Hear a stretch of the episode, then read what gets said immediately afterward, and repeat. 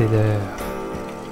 Préparez votre maïs soufflé et votre boisson gazeuse, car c'est le moment d'écouter un nouvel épisode de Séance de minuit.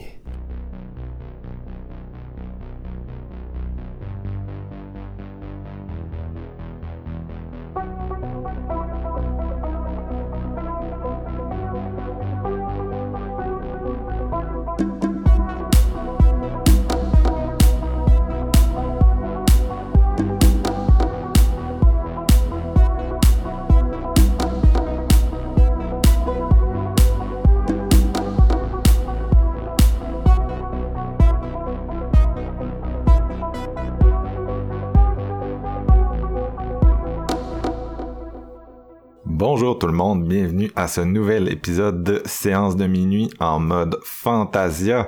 Troisième épisode déjà, ça passe vite, on est au milieu du festival. Euh, épisode massif aujourd'hui parce que on a pris un peu de retard puis il y a beaucoup de films dont on souhaite absolument vous parler. Fait que vous allez être pognés avec nous autres euh, un peu plus longtemps que d'habitude, mais en même temps, euh, j'espère que vous avez du fun à écouter cette couverture de Fantasia. Mais euh, non, c'est ça, on s'est, on s'est pris un gros menu aujourd'hui et je suis accompagné comme d'habitude de Jean-François Ouellet, Steven Lefrançois en mode Fantasia avancé, c'est-à-dire euh, la fatigue commence à poindre un peu. Ça va les gars? J'ai mis mes plus beaux pantalons pour l'événement. Ah ouais, là, c'est- mes pantalons sont serrés tête. Euh, J'espère que vous êtes prêts à entendre tous nos plus beaux calembours de linge parce que oui, euh, dimanche passé, on était à la première de Slacks, première euh, de, de ce film québécois, euh, qui est un des gros morceaux de cet épisode bien sûr parce que c'est québécois, puis je pense aussi qu'il y a beaucoup de nos auditeurs qui qui l'ont vu. C'était un des, gros films en termes de rayonnement de cette édition. Euh, Est-ce qu'on embarque là-dessus? Est-ce que vous aviez quelque chose que vous souhaitiez ajouter avant ça? Pas du tout. Avec notre euh, catalogue chargé d'aujourd'hui, on devrait rentrer là-dedans tout de suite. Yes, ben c'est ça qu'on va faire. Et Slacks, je vais laisser la parole à Jean-François. Yeah! Hey, Slacks, on l'attendait, ce petit film québécois-là de pantalon tueur, euh, réalisé par Elsa Kephart, qui avait fait un autre truc, euh, en fait deux trucs, un de 60 minutes et un de qui s'appelle Graveyard Alive, qui me tente vraiment, que j'ai, je sais pas si c'est disponible où.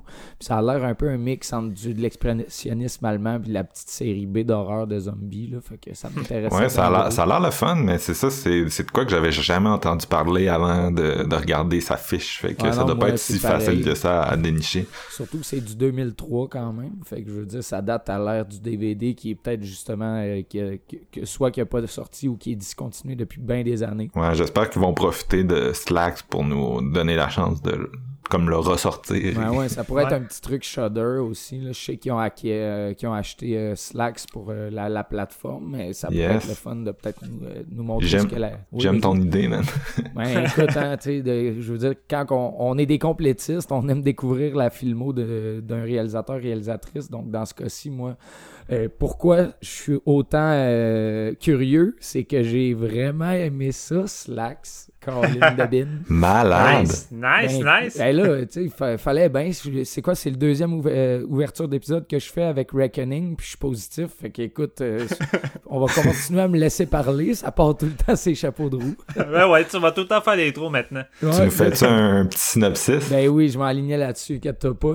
Euh, bon, dans, une, euh, dans un magasin de li- linge fashion, on est en lockdown avant la sortie d'une nouvelle collection, dans le fond. Euh, collection de jeans qui s'a- s'adapte à la, à la morphologie de la personne qui la porte, dans le fond.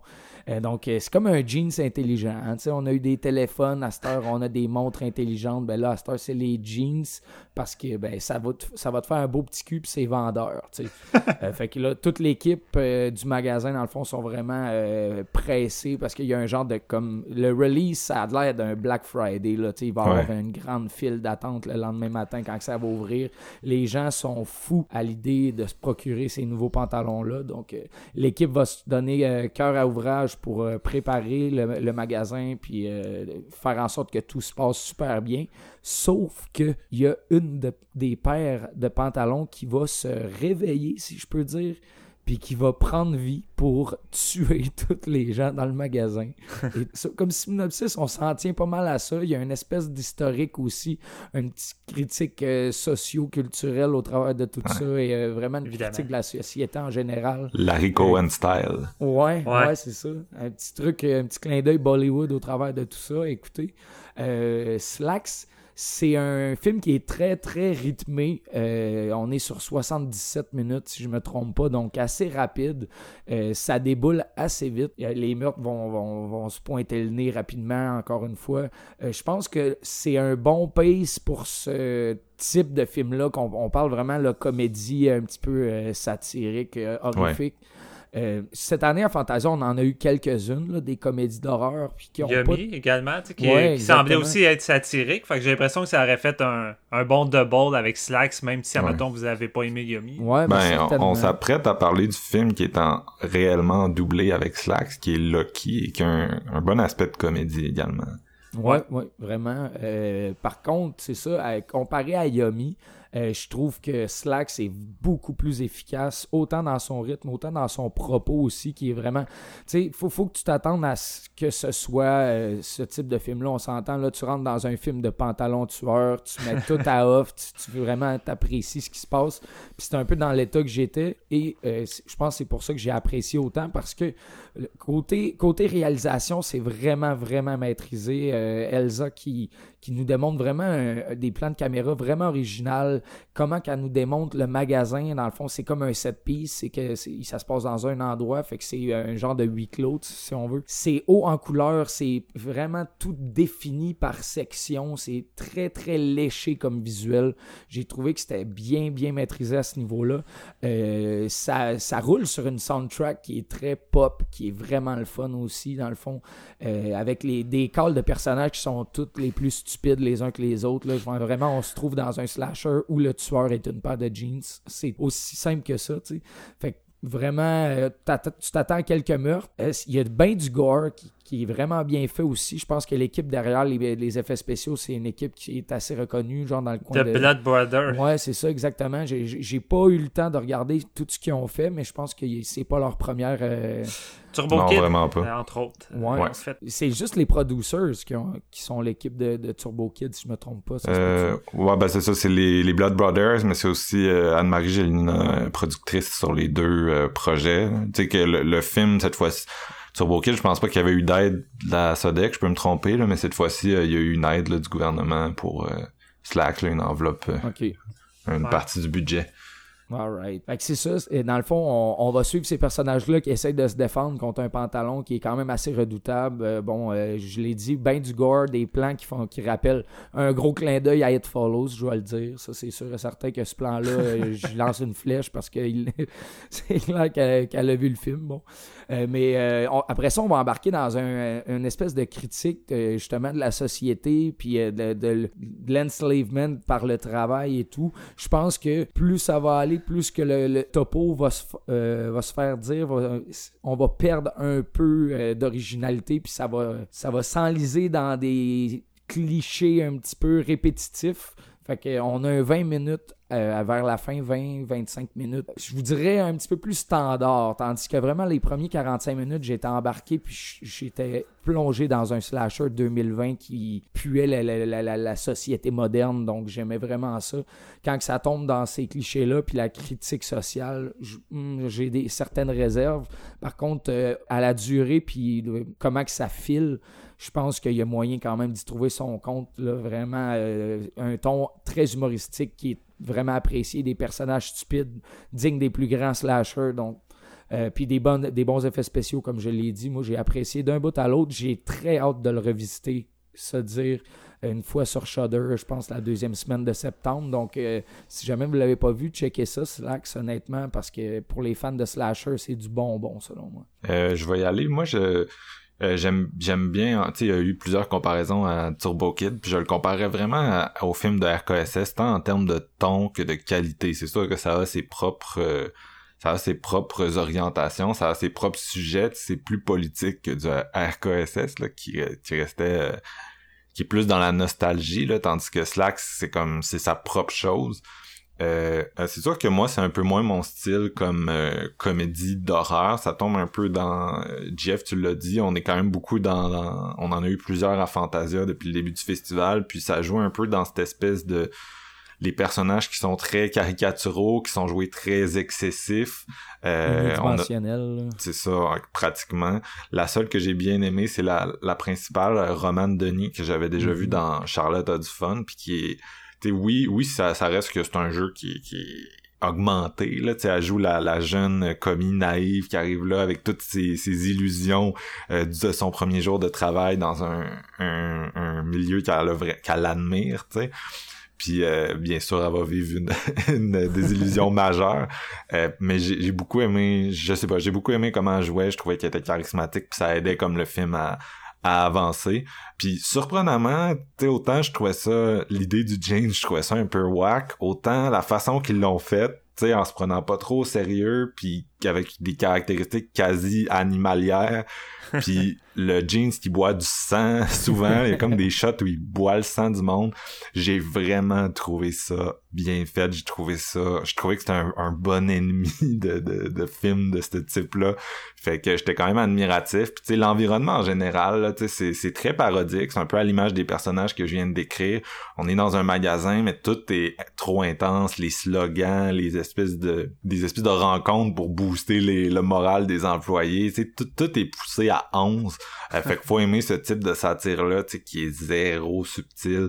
Euh, on joue un peu, tu sais, c'est pas la première fois qu'une comédie d'horreur essaie de jouer avec le, le, le, capitalisme. Mais bon, tu sais, là, on est avec la métaphore assez classique de, tu sais, la société de consommation, finalement, est-ce que c'est le consommateur qui consomme ou est-ce que le consommateur est consommé par le, le dans ce cas-ci, c'est le jeans qui bouffe le monde, dans une coupe de séquences vraiment le fun. Il y en a un où il choke quelqu'un, puis je trouvais ça super, euh, super bien fait, tu sais, il y a eu une coupe de moments... Euh, super divertissant, mais c'est ça, on est, on reste dans, euh, dans cette espèce de critique du système de consommation là, entre autres euh, avec une intro qui se passe en, en Inde que j'ai trouvé, en tout cas la, façon que l'Inde est traitée dans ce scénario là, j'ai trouvé ça un petit peu maladroit par moment, même si tu sais, je comprends le, le désir de, tu sais, le, le, le sous-texte du film c'est vraiment clair, c'est comme la, la chaîne de, de, de, de distribution, tu sais, qui est que ce soit le, le, champ de coton ou le magasin qui est comme tu sais qui est ensanglanté là qui avec les travailleurs comme Jeff disait qui se font euh, qui se font juste bouffer tout cru. Mais ultimement les consommateurs aussi là dans une espèce de finale assez assez dark. Mais c'est ça c'est pas nécessairement un film que j'ai trouvé qui en termes de, de, de comédie d'horreur euh, était tellement original en même temps. J'ai eu du fun comme je peux avoir du fun avec un Turbo Kid ou un Summer of 84 qui sont pas nécessairement des films que moi j'ai adoré là, faut, faut le dire, mais que j'ai eu du plaisir le temps que j'étais assis devant.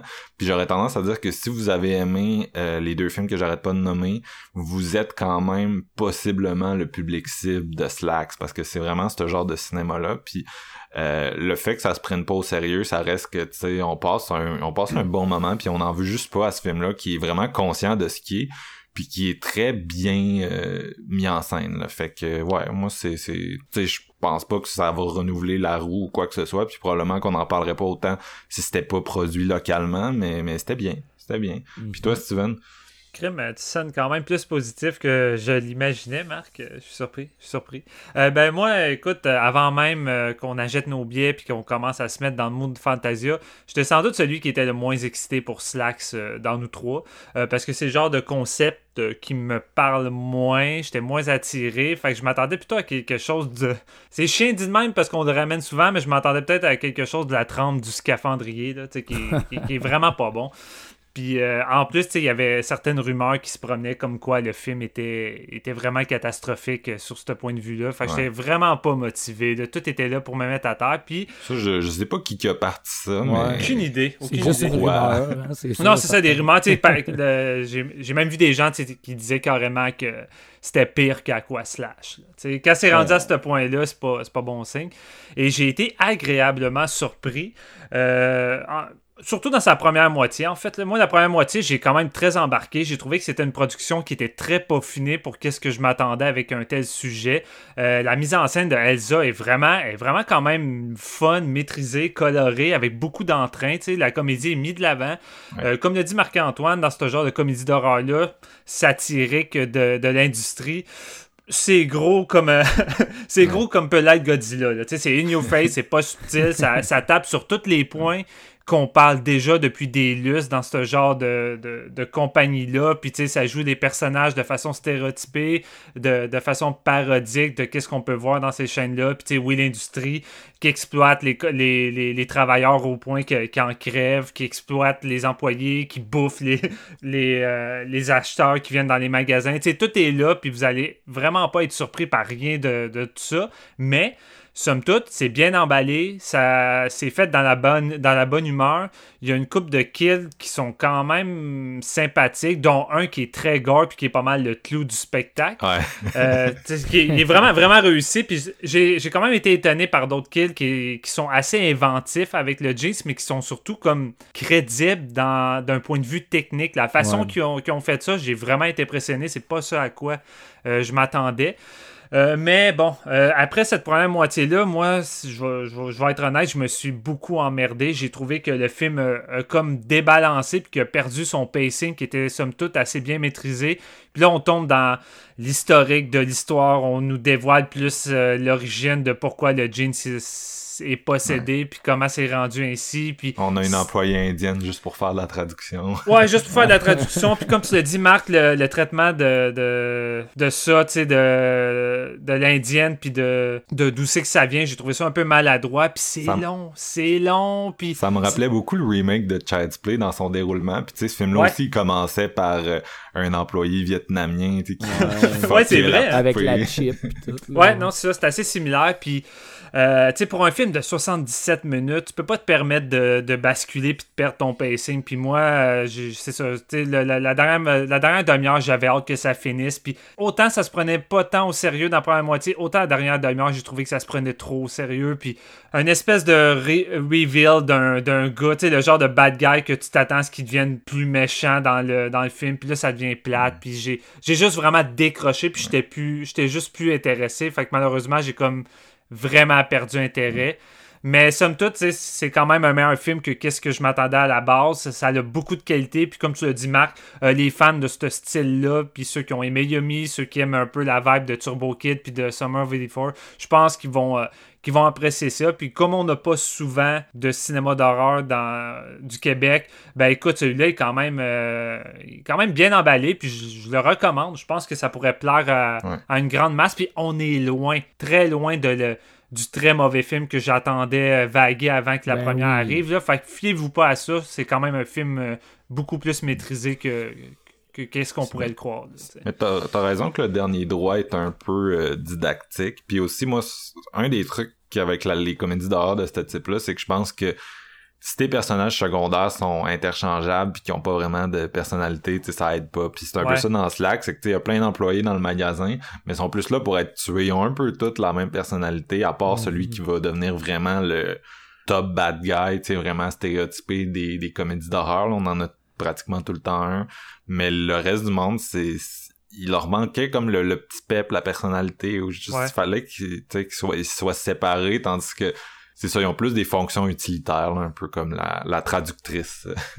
Le gros problème, c'est que quand tu décides de faire des personnages qui sont gros puis parodiques, puis de mélanger ça à des séquences d'horreur qui sont gore puis vraiment juste le fun qui se prend pas tant au sérieux, ça fonctionne. Mais tu sais, dans la dernière demi-heure, on tente d'apporter des séquences de suspense, de personnages qui se cachent, puis de, puis là, ça fonctionne pas parce que justement, tu sais, t'as pas, pas d'attachement vraiment envers ces personnages-là. La seule que j'avais un certain lien, c'est l'héroïne principale euh, interprétée par Roman Dennis que j'ai trouvé très bonne, mais le, le, reste est tellement anecdotique que tu peux pas arriver euh, d'un coup puis arriver avec des séquences qui se prennent très au sérieux puis t'essaies de, de créer un suspense avec tout ça parce que je t'ai juste pas investi. Non, c'est ça. Le côté explicatif de ce dernier droit-là aussi devient quand même assez lourd de par son propos, là, justement, qui ça clash vraiment avec le côté humoristique de la première euh, partie. Sauf que, mettons, euh, si je peux revenir sur le, la comparaison puis que, que qu'il y ait des gens en, en rumeur qui a dit que c'était vraiment pire que Aquaslash.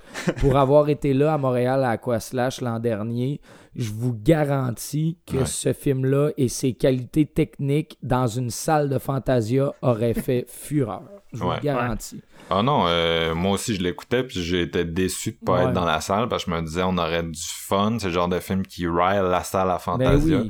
Puis ça aurait été 100%. super. Tandis qu'à quoi Slash, j'ai fini par le voir. Puis T'attends tellement longtemps pour le payoff, tandis Ouais. que là, ton payoff, il est 5 minutes in. T'es- Tu, tu vois déjà dans quoi tu t'embarques. Puis peut-être si ça te laisse un peu tomber dans ces derniers 20 minutes, selon moi, un peu comme, comme Steven, puis toi, vous pensiez quand même. là.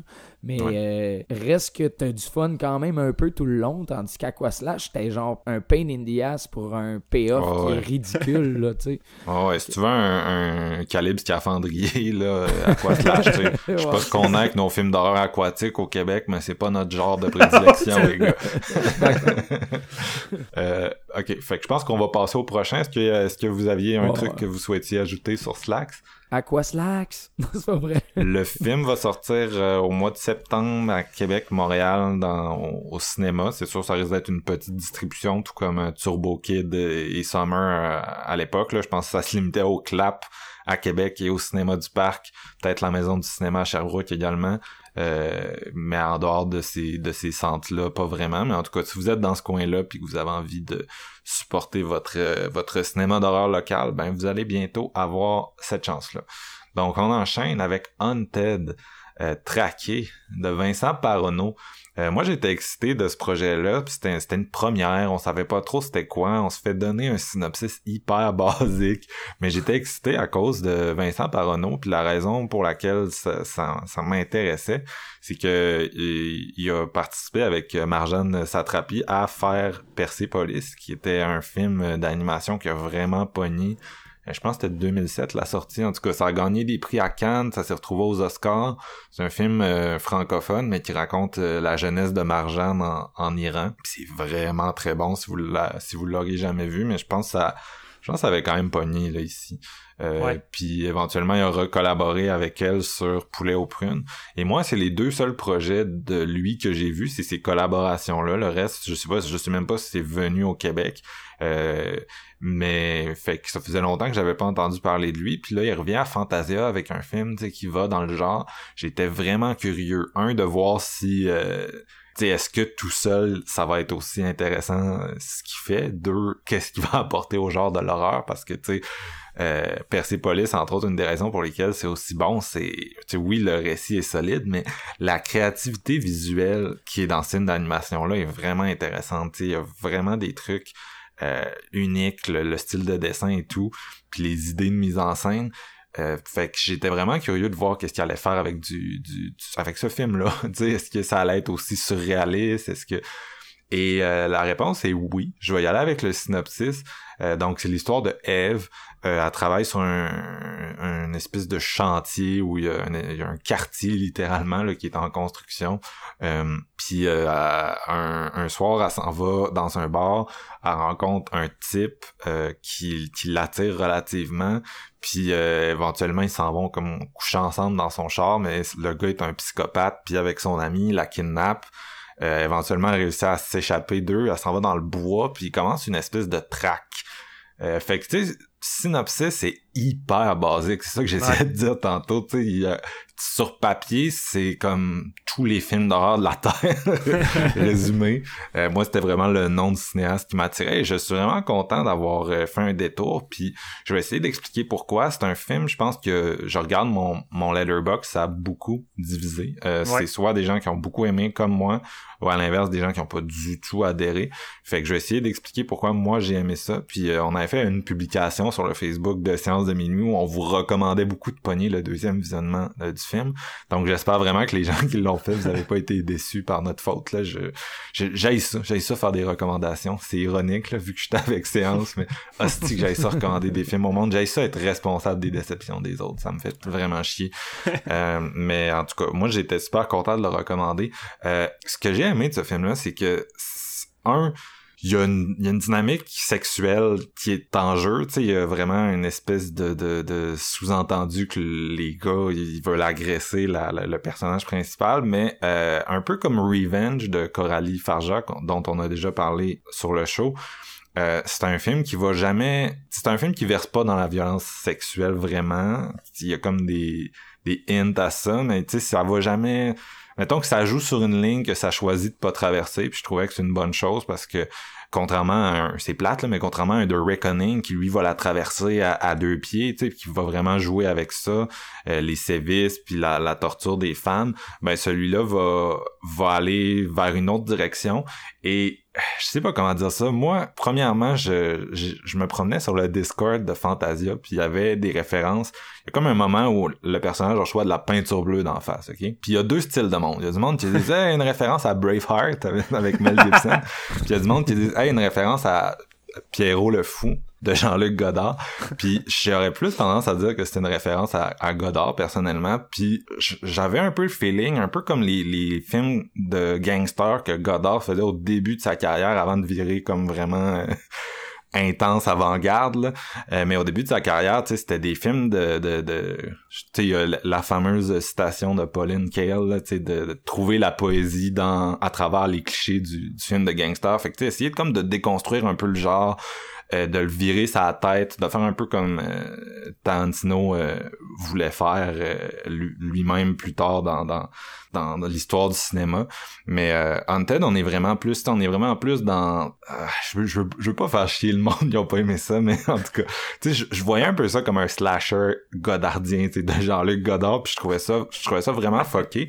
Mais c'est un film qui est comme, oui, un élément de, de track qui va durer tout le long, mais on réalise comme que le personnage féminin est pas si important que, que ça dans le film, puis on est plus dans une espèce de déconstruction puis d'analyse du personnage qui est joué par Arié euh, Wartalter, excusez pour le nom, qui est vraiment solide dans le rôle en passant, en espèce de maniaque euh, fucked up. Mm-hmm. Puis plus le film avance, plus tu passes du temps avec lui, puis plus tu déconstruis un peu son espèce de persona, puis il y, a des espèces de motifs euh, de nature qui sont vraiment intéressants dans le, le film, où euh, le son personnage à lui va, c'est un espèce de voyeur euh, qui se promène dans le bois puis qui regarde son sel, les, les vidéos qu'il a faites avec ses anciennes victimes, puis tu sais, qui est vraiment qui a une qualité un peu diabolique aussi, tu sais, à, tous les personnages masculins qu'il va rencontrer dans le film, il a comme une de connivence un peu logique avec eux, c'est bizarre, mais c'est comme s'il était capable de les séduire puis de les de les hypnotiser, un peu comme un espèce de de, Lucifer.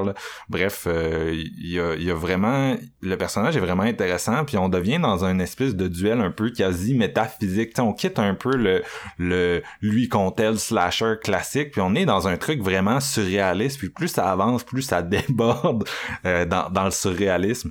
Euh, et j'ai vraiment, j'ai vraiment apprécié ça. J'ai il y a une espèce de finale là qui est tellement comme j'avais le coup de monter sur mon divan puis de là entre autres un espèce de duel dans un quartier de maison en construction. Puis euh, non c'est ça le film arrête pas d'amener des éléments hallucinatoires puis plus il dérapait dans le surréalisme puis plus il creusait l'espèce de personnage de fucked up de Harrier, plus j'étais comme est-ce que c'est bon, est-ce que c'est bon? Puis bref, c'est ça, je, trouve ça intéressant que c'est un film qui déconstruit son son psychopathe, déconstruit un peu la, la femme qui est poursuivie aussi, mais qui fait pas non plus l'erreur de, de, de torturer le personnage féminin tant que ça pour mettre le gars de l'avant. Au contraire, le gars il est comme c'est plus un espèce de long, longue nuit de fer qu'on va suivre. Mais en même temps, il y a une tension qui reste. Il y a une coupe de scènes de meurtre qui sont vraiment euh, glauques et qui, qui tapent fort. Dont une que ah, je peux même je vais même pas en parler. Il y en a une que ça vient tellement comme une surprise. J'ai même pas envie de mentionner avec quoi ça se passe parce que c'est ça les les épisodes en mode fantasia hein. on peut pas on peut pas décortiquer ça comme on fait habituellement fait que c'est non.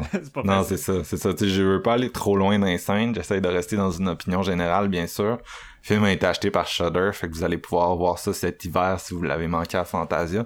Steven, est-ce que je sais que t'as aimé ça autant que moi, en fait, je vais pas faire semblant. Fait que let's go. Pourquoi t'aimais ça? Ben, c'est drôle, hein? on essaie tout le temps de, de, se garder vierge de nos opinions pour faire des épisodes plus intéressants, mais celui-là, on s'est dit, gars, fuck off, on, on, l'écoute en même temps, on se laisse aller, puis c'est bien correct. Puis euh, Shudder, là, euh, chapeau, hein? plus ça va, plus ils ont un catalogue de plus en plus malade. Fait déjà avec Slacks, puis celui-là, euh, ça annonce déjà euh, les chapeaux de roue pour, euh, pour ceux qui ont un abonnement. Si vous n'avez pas d'abonnement, allez-y. Je veux dire, 5-6 piastres par mois d'épinette. Mais ouais, écoute, je m'attendais. J'avais pas des grosses attentes venant de ce film-là. Oui, son réalisateur, à cause de son réalisateur puis de son Persepolis.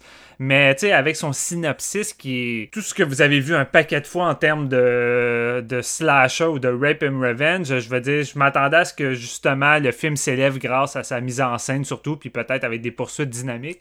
Puis le réalisateur s'est amusé à déconstruire tout ça, puis à arriver avec quelque chose de surprenant qui s'en va pas forcément dans les directions qu'on à tel point que son, sa scène d'introduction, qui est une espèce de d'histoire alentour d'un feu de camp, moi je croyais que c'était un court métrage avant le film, tellement que j'avais l'impression que c'était hors contexte de qu'est-ce que j'allais écouter, puis tellement pas. Fait que déjà là, dès l'intro, je trouve que le réalisateur t'installe dans quelque chose que tu t'attendais pas forcément.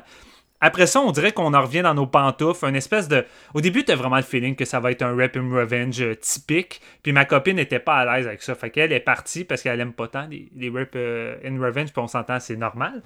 Mais plus le film avance, et plus on s'éloigne de ça, puis plus on, est un peu, comme tu le disais, Marc, mais dans l'autre film français, Revenge, où que on va déconstruire ce genre-là, puis on va s'en aller complètement ailleurs.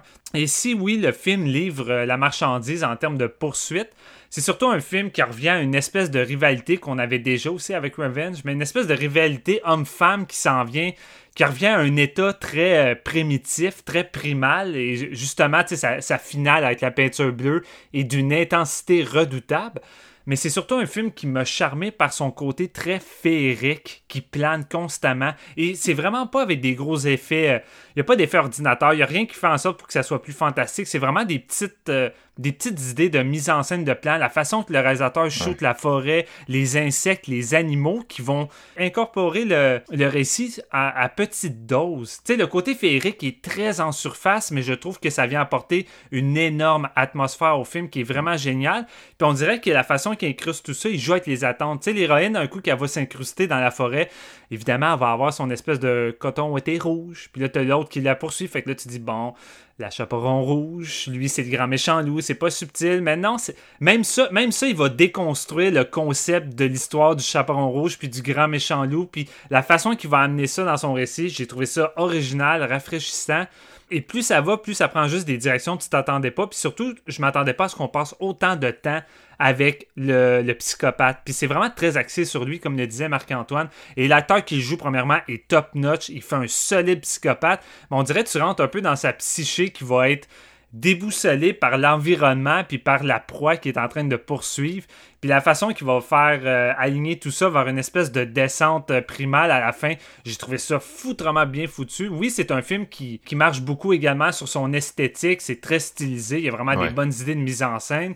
Euh, par moments, c'est, c'est carrément abstrait. Tu, tu l'as dit, Marc, mais la séquence de la peinture, tu ne sais même plus si c'est une séquence qui arrive pour de vrai ou c'est pas genre justement psychédélique. Puis la façon que c'est incrusté, t'as pas l'impression que ça arrive pour de vrai, tu sais, la façon que c'est filmé. Fait que c'est vraiment tout ce côté-là féerique pour moi qui enrichit le tout.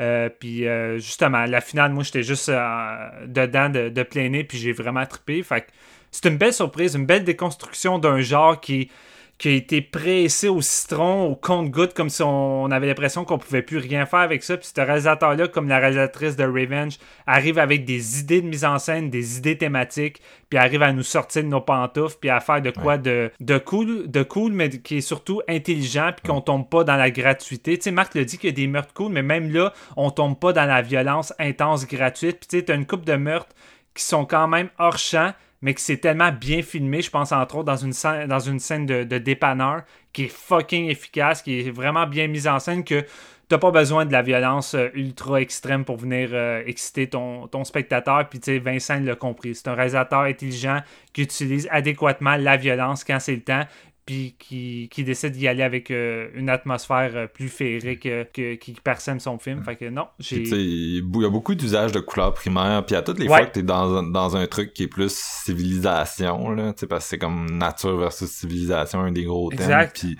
c'est tout le temps un peu wackos, là, comme tu disais, l'espèce de dépanneur où euh, moi en, soi cette scène-là, je tripais pas juste le meurtre, mais tu sais, t'introduis un espèce de personnage secondaire qui a zéro rapport, qui est genre un, commis qui apprend genre le mandarin puis qui est extrêmement intense. mais il y a tellement un moment, c'est tellement off et, juste ça là, c'est comme tout le temps un espèce d'élément un peu euh, d'hyper réalité euh, bizarre là. En tout cas, j'ai j'ai vraiment trouvé qu'il est dans le contrôle du ton et ça m'a impressionné parce que c'est bizarre comme ton. Toi, Jeff, est-ce que t'as aimé ça autant que nous? Ça, ça c'est une vraie question. Il y a vraiment un point d'interrogation là-dessus. Ben, euh, comment, comment tu ne peux pas être hypé quand tes deux collègues de podcast font une une annonce sur notre propre page qui dit qu'ils ont trouvé un de leurs plus gros euh, coups du festival puis qui parle de Hunted. Fait que moi, euh, moi la première représentation, je l'avais manqué, mais j'ai réussi à le catcher un peu après. Fait que mais c'est sûr, c'est sûr que venant Steven et Marc, je vais être hypé. Je suis comme OK, c'est le premier film que je regarde demain en arrivant, tu sais. Oh, ça sent la euh, déception. Non, moi, maudite que j'aimais ça, man. Les gars, je suis ultra d'accord. Quoi en, fait, je suis en train de réfléchir à quoi rajouter de plus que votre euh, analyse de ce film-là. Simplement pour dire que c'est tout sauf ce que les 20 premières minutes te met à la bouche en voulant dire, tu tu t'attends vraiment à être dans des pantoufles classiques puis à suivre les, personnages puis bon, euh, tu sais pratiquement Rape and Revenge classique, qui est un style qui est bon euh, avec les années. C'est un style qui est désagréable, Rape and Revenge, même s'il y en a eu des, il y en a eu des bons dans l'histoire du cinéma d'horreur. On s'entend que c'est un, un style de cinéma qui est pas agréable à regarder tant que ça. Ben, ça a surtout été un, genre qui a été un moyen d'exploitation pour assouvir les, désirs tordus des hommes, parce que c'est tout le temps pratiquement des hommes qui ont réalisé ça. Puis la façon que c'est mis en scène souvent, c'est pour profiter de la torture de la femme dans, tous les cas. C'est tout ça pour dire que c'est pas agréable comme film. même si euh, on les a sur nos tablettes, les grands classiques de ce style-là, je veux dire, c'est pas ça que tu spins le plus souvent. En tout cas, je parle pour moi, mais euh, quand tu arrives dans cette, de, ce type de prémisse-là, il y a tout le temps un petit peu la peur de savoir vers où ce que ça s'en va. Vous l'avez nommé, mais Revenge, il y a quelques années, il l'avait fait avec brio au point où c'en était pratiquement notre film de l'année cette année-là. Euh, où c'était dans le top, euh, top 5. Ah, c'était dans le top des trois, je pense. Oui, exactement.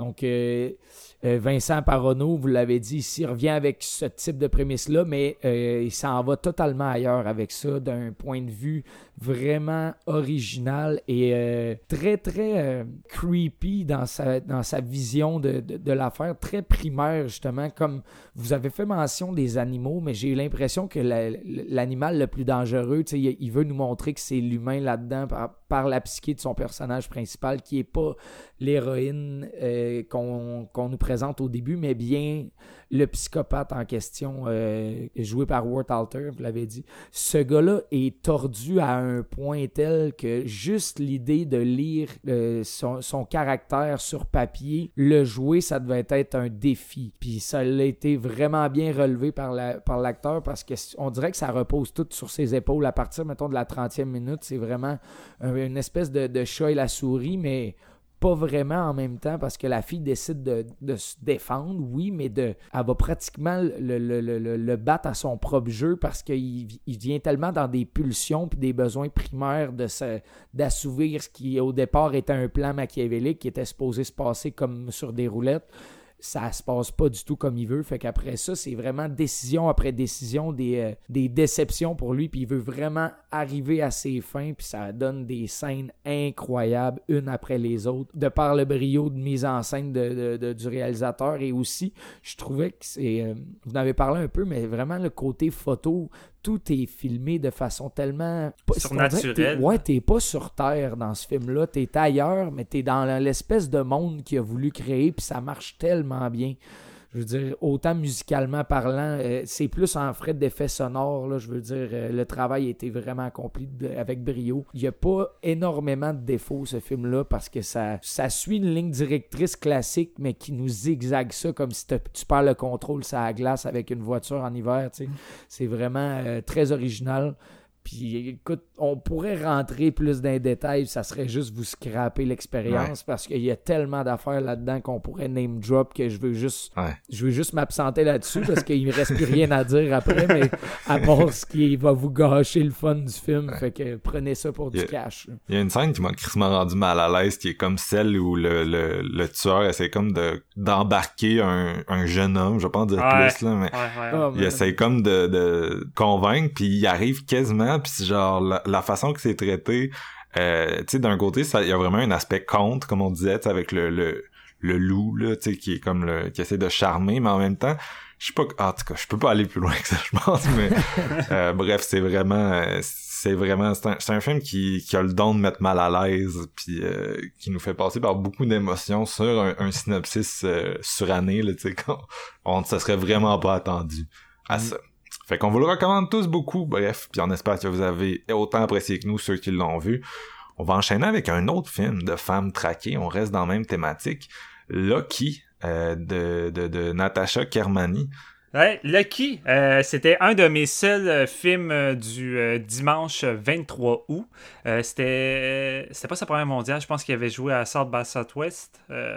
South by Southwest a été annulé, mais oui, il avait été sélectionné. À... Ah oui, c'est vrai. Avait été sélectionné à South by Southwest, puis 12 Hour Shift aussi, là, qui sont deux films écrits par Bria Grant, qui est l'actrice principale dans Lucky.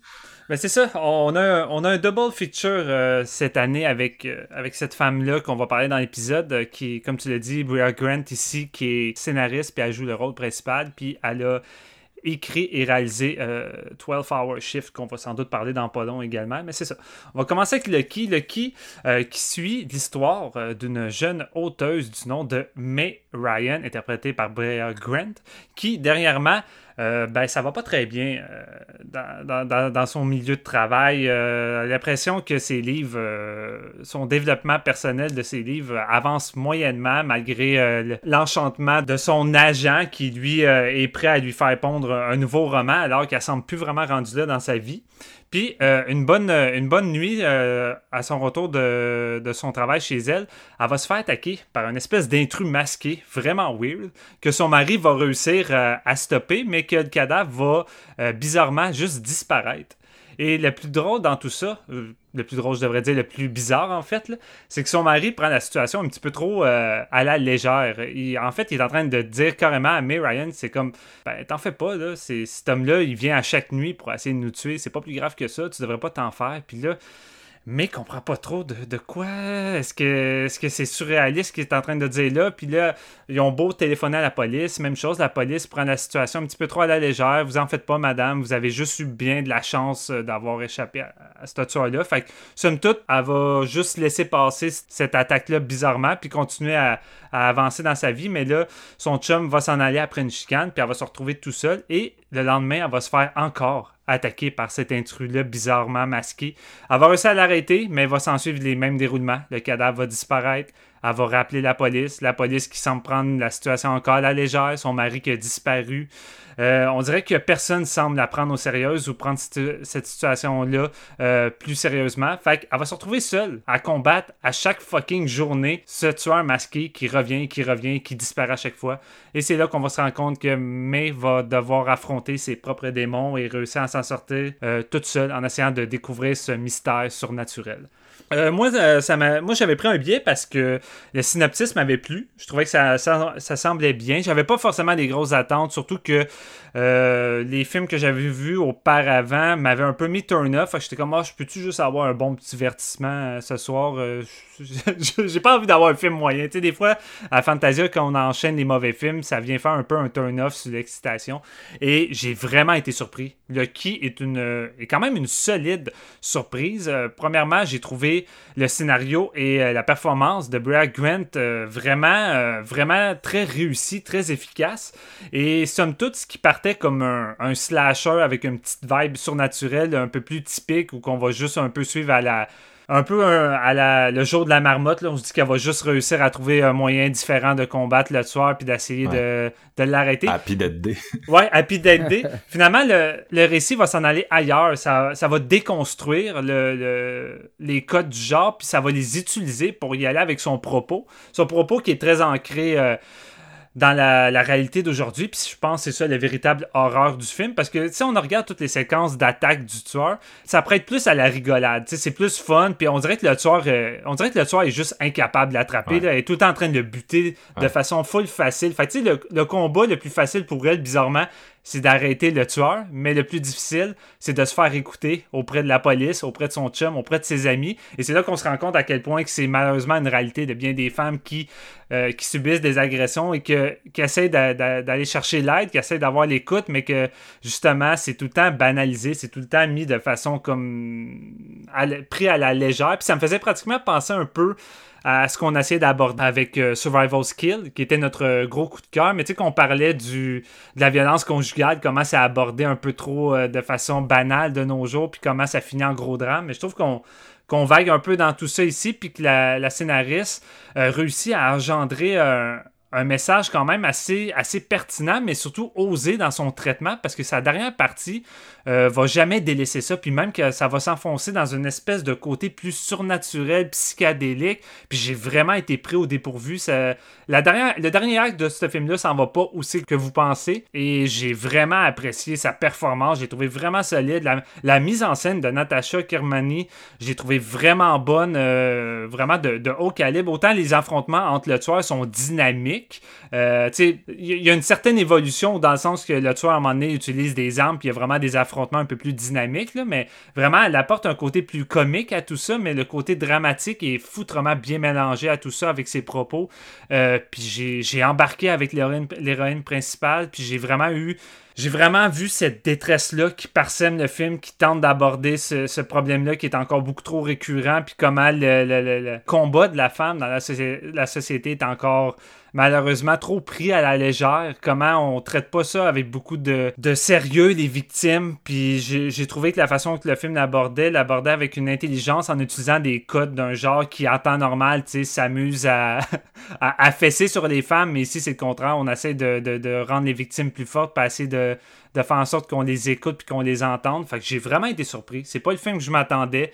Euh, puis j'ai trouvé ça bien, bien foutu. Fait que ça a été euh, une agréable surprise pour moi, ce, ce Lucky. J'ai bien apprécié.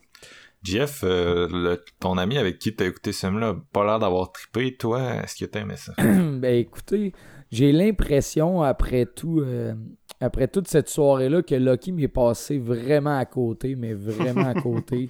Je pense que c'est à cause un peu de, sa narration décousue. Je pense aussi que après, on l'a vu bon après Slacks, je veux dire c'était un programme double ce soir-là. Après un côté vraiment éclaté, très très en couleur, euh, vraiment euh, une comédie qui était très crue, premier degré. Là, on tombe dans le quoi d'un peu plus euh, un peu plus réfléchi, mais un petit peu moins cohérent, j'ai trouvé. Euh, je trouvais comme pas euh, qu'il y avait de qualité tant que ça dans la, la, photo, la mise en scène. Tout le côté technique m'impressionnait pas tant comparé à Slack, ce qui peut paraître vraiment bizarre pour les gens parce que je vois les reviews, puis je veux dire c'est quand même vraiment pas là que je me trouve. Là, je veux dire, euh, côté performance, j'ai trouvé que c'était joué sobrement j'ai trouvé qu'il y avait, y avait personne qui élevait un petit peu son jeu. Puis je trouvais vraiment le côté un petit peu, tu, tu l'as mentionné, Steven, que les, attaques sont un peu, euh, pas comiques, mais genre, tu sais, il réussit vraiment jamais, mais je pense pas que c'est ça le, point qu'il veut amener. Par contre, je trouvais ça un peu ridicule. je mets ça peut-être sur la faute que notre soirée était bien avancée après Slacks, qu'on avait bien du fun, puis que là, qu'on est tombé sur de quoi de bon, un petit peu plus éclectique, un petit peu plus surnaturel, un petit, un petit peu moins dans ta face. Puis je l'ai probablement. On, tombe pas, dans la série B que tu t'attends après la première demi-heure. Ça s'en va ben, ailleurs. Ça, s'en va vraiment ailleurs, mais c'est ça. Ça a eu de la misère à m'accrocher. Ça m'a pas pêché du tout. Par contre, c'est vraiment quelque chose que j'aimerais revoir là, comme film, mettons, si je le prends à part entière euh, ailleurs dans un autre type de soirée. Euh, c'est le troisième film qu'on parle, puis c'est le troisième film qui a été acheté par Shudder. ça c'est C'est sûr et certain que j'y redonne une autre shot parce que c'est sûr que j'ai passé à côté de quelque chose. Par contre, vraiment, j'ai trouvé ça plate. J'ai pas trouvé que j'étais engagé du tout avec les personnages ni ses, euh, euh, les motivations, tout ça. Je sais que bon, c'est assez psychologique, c'est plus vraiment c'est plus pour se développer elle-même, pour trouver justement ses démons, pour mettre un pied à terre, pour trouver comme contrôle de sa vie, tout ça, je le vois. Ça me zéro interpellé. Par contre, gars, je vous le dis, c'était là que ce soir-là, l'excitation, on s'est mis dans le mood, il y avait une coupe de bière, un petit peu de, THC liquide. Ce genre de veillée-là, j'étais pas prêt pendant tout pour Lucky. Puis je m'avoue vaincu, je veux dire, je vous le cache pas en tant que. Bon, euh, je dois faire une critique de ce film-là. Je l'ai trouvé vraiment plate après ce que j'avais vécu. Par contre, j'étais pas dans ce mindset-là. Je pense pas que j'étais prêt à faire face à Lucky. Donc, ça va être un deuxième coup euh, pour moi une fois qu'il va être disponible en VOD. Là. Euh, je, je, fais mon meilleur culpa là-dessus là, qui ne pas voir sur THC liquide. Euh, moi, je suis pas un gros fan de Happy Dead Day. On avait fait un épisode sur ce film-là. Happy Dead Day to You, c'est un peu mieux, mais c'est pas encore ça. Euh, puis Lucky, écoute, ça a l'air ça prenait une réalisatrice puis une scénariste pour faire marcher la prémisse de Happy Dead Day. Là, je compare ça à ces films-là, mais on s'entend, il y a juste la base qui est similaire, le fait d'être dans une espèce de loop avec un, slasher. Mais en, dehors de ça, euh, c'est ça, c'est la version indie. Euh, c'est pas, il y, y a un aspect comme comédie dramatique, c'est drôle. Moi, c'est ça que j'ai trouvé bien que ça vienne juste après Slack. J'ai trouvé que ça connectait quand même avec ce film-là. Euh, j'ai trouvé ça drôle, j'ai trouvé ça touchant. Euh, c'est un film qui a été écrit par Bria Grant. je pense que c'est une bonne chose qu'elle joue le rôle principal parce qu'elle sait exactement c'est qui ce personnage-là, puis où elle veut qu'il aille. Et j'ai cru à fond à sa performance. Fait que ça, c'était très bien. Euh, sinon, ça ressemble beaucoup à, l'opinion de Steven, la mienne. C'est-à-dire que euh, on réalise vite que l'horreur, ça sera pas le slasher. Fait que c'est géré d'une façon qui est assez comique. Euh, souvent, ils vont jouer avec ses apparitions. Tu sais, il va, il va avoir une espèce de jump scare où il va popper dans l'arrière d'une place que tu l'attends pas, puis il va mourir aussi vite. Tu sais, fait que c'est, c'est, écoute, il y a quelques moments qui sont efficaces avec le le motif du slasher, mais c'est définitivement plus un film métaphore sur les traumas que, que les femmes vivent, puis le fait que c'est constamment minimisé par leur entourage, que les gens les écoutent pas. Il y a beaucoup de comédie avec le, le chum bizarre, le policier euh, euh, nonchalant, puis il pose les mêmes fucking questions à chaque fois. C'est ça, puis même son ami qui est off un peu, mais ils vont amener un élément avec les amis qui, qui est vraiment intéressant. Puis aussi, ce qui est intéressant, c'est que le personnage, on va continuer de développer, puis on va pas le traiter comme une victime euh, parfaite, en guillemets, c'est ce que le cinéma a parfois tendance à faire. C'est une vraie personne, elle a, elle a fait ses, ses shit, mais en même temps, ça invalide pas le propos principal du film. C'est une chose que j'ai que j'ai bien aimé. Contrairement à un Happy Dead Day qui avait euh, une petite tendance à shamer son sa protagoniste là, euh, à, à mot là, mais tu sais, Lucky c'est pas ça. Il embrasse son personnage. Puis pour cette raison-là, j'ai trouvé ça définitivement plus intéressant qu'un Happy Dead Day. En même temps, c'est un, c'est un film, je pense, son erreur, c'est peut-être, c'est, d'être un, c'est de tomber dans le, le, tunnel du film métaphore. Tu sais, ça dure une heure et quart, c'est un film métaphore, tout est au service de la métaphore. Fait que c'est un, un bon petit film, mais ça transcende jamais vraiment le, le concept. En même temps, j'ai été vraiment diverti, puis j'ai été touché, puis j'ai trouvé que Bria apporte ce truc-là euh, sur ses épaules avec euh, avec beaucoup de brio. Fait que c'est définitivement un film intéressant que, que je conseillerais d'essayer. Yes. Et euh, je pense qu'on va enchaîner avec l'autre projet de, de Bria Grant que il y a juste Steven qui a vu malheureusement. C'est 12, 12 Hour Shift qui en plus d'être écrit, réalisé par elle, a la, la, la, la, spécificité de ramener Angela Bettis à l'avant-plan, qui est une actrice qu'on adore pour mai est-ce que t'as aimé ça, Steven, ce film-là? Écoute, euh, c'est drôle, quand tu vois ces deux films-là dans, le même, dans le même festival, tu vois plus le style de cette réalisatrice scénariste-là. Et je trouve vraiment que c'est. Je trouve c'est une très bonne scénariste. Puis je pense, je pense que le, scénario euh, de, de 12 Hour n'est pas tant son problème. Je pense que c'est plus c'est une meilleure actrice mais une meilleure scénariste qu'une meilleure réalisatrice. Parce que je pense que son plus gros défaut euh, à 12 Hour Shift, c'est sa mise en scène, malheureusement. Euh, ça raconte l'histoire d'une infirmière junkie. Euh, Mandy, qui est interprétée par Angela Bettis. Et mon Dieu, que ça fait du bien d'avoir Angela Bettis parce que honnêtement, est vraiment solide dans le film. Pas tant à cause de, l'écriture de son personnage, mais juste par, sa, par son jeu, comment elle joue l'infirmière qui est comme saturée, qui dort jamais, qui est junkie, qui, en a juste plein de cul de tout le monde. La façon qu'elle joue son espèce de dédain elle est crissement solide. Dès le début, j'étais j'étais avec elle, j'étais comme, ok, je pense que ça va être solide. Là, je, je suis content de retrouver Angela. Puis c'est tellement une actrice, je trouve, qui a pas eu la carrière qu'elle méritait. Là, quand je l'ai découvert avec May de Lucky Monkey, j'étais comme, wow, je veux la voir plus souvent. Puis elle s- elle n'a pas été chanceuse, Ouais. malheureusement, dans, Ben, dans l'industrie. Elle est solide, mais elle a un physique très atypique. Fait que ça Ouais. prend, ça prend, ça, ça prend des cinéastes en fait qui sont juste prêts à la caster. Puis malheureusement, euh, dans une industrie super superficielle, tu sais, souvent elle a eu des rôles dans l'horreur plus qu'autre chose. Moi, je l'avais Ouais. découvert dans euh, euh, pourquoi je me souviens pas du nom du film? Tu sais le truc avec Angelina Jolie puis Winona Ryder dans un genre de, ils sont comme internés en tout cas. Un film de Ah, oui, réalisateur oui, de. Logan. là. Elle avait comme un rôle. Il y avait Elizabeth Olsen aussi là-dedans. Ouais, je, je sais, je sais exactement de quoi tu parles, j'ai juste oublié titre, Girl malheureusement. Interrupted. Ouais, Oui, c'est ça. Excusez, ça. en tout cas. Je t'interromps, man. Je t'interromps, vas-y. Ah non, c'est correct, c'est correct. Euh, fallait bien déclarer notre El- amour. euh, Elisabeth Angela. Moss, pas Elisabeth Olsen. je savais que je faisais. je me- je- excusez, let's go, vas-y. Mais c'est ça. euh, on suit cette infirmière-là qui va faire son, son chiffre de 12 heures, d'où le titre. Euh, mais la particularité de tout ça, c'est que non seulement elle est junkie puis qu'elle s'amuse à prendre des petites doses à l'hôpital, euh, est également incrustée dans le trafic d'organes. fait que dans le fond, elle, a une petite affaire euh, on the side qu'elle elle essaie de, de prendre des organes de certains patients en les tuant avec de l'eau de javel. C'est vraiment une espèce de, façon de faire à la Trump, mais de façon plus subtile. Tu sais, Trump qui disait que on pouvait tuer le COVID en s'injectant des produits.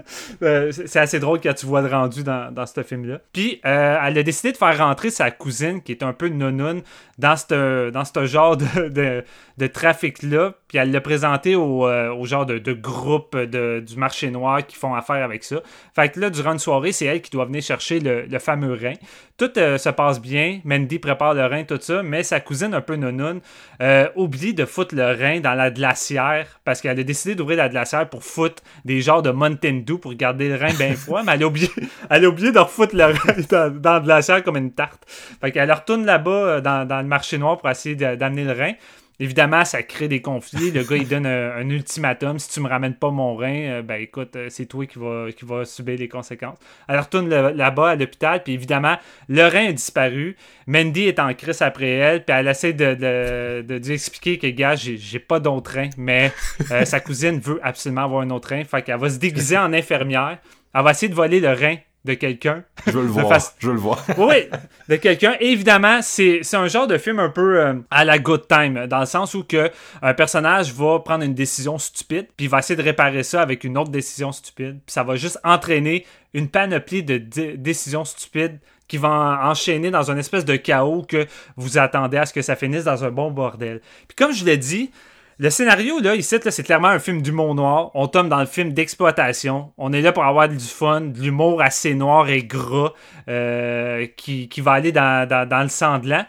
Puis on s'attend à ce que ça soit une ride vraiment le fun. Le film est pas tant long, je pense, c'est genre une heure et demie. Euh, le problème pour moi, c'est pas tant le scénario, comme je le disais. Je pense que tous les, ingrédients étaient là pour avoir euh, une solide petite comédie noire, vraiment le fun. Le gros problème, c'est moi, c'est la mise en scène de, de, de Grant qui qui est un peu fade, mais qui est surtout décousu, puis qui a vraiment de la misère à trouver une ligne et un ton à tout ça, puis ça zigzag, puis le pacing est vraiment pas là. Autant je vous ai raconté ça, puis on dirait que ça va enchaîner rapidement, autant c'est espacé entre chaque situation, c'est long, puis c'est tellement... C'est tellement filmé sans énergie, sans entrain, un peu comme la personnalité de Mandy, interprétée par Betty. C'est- Ça a tellement juste l'air saturé que j'étais comme Ah, je m'emmerde. Puis je comme je suis pas supposé m'emmerder avec un scénario comme ça, je suis supposé avoir du fun. Puis même que tu sais, t'as- plein d'éléments clés qui sont là placés qui vont finir par avoir euh, une importance dans le récit. Tu sais, à un moment donné, tu vois que David Arquette euh, comme caméo là-dedans qui joue une espèce de tueur attaché à un lit, tu te dis à un moment donné, il va être détaché, puis ça va créer la merde dans l'hôpital. Tu sais, tout est là.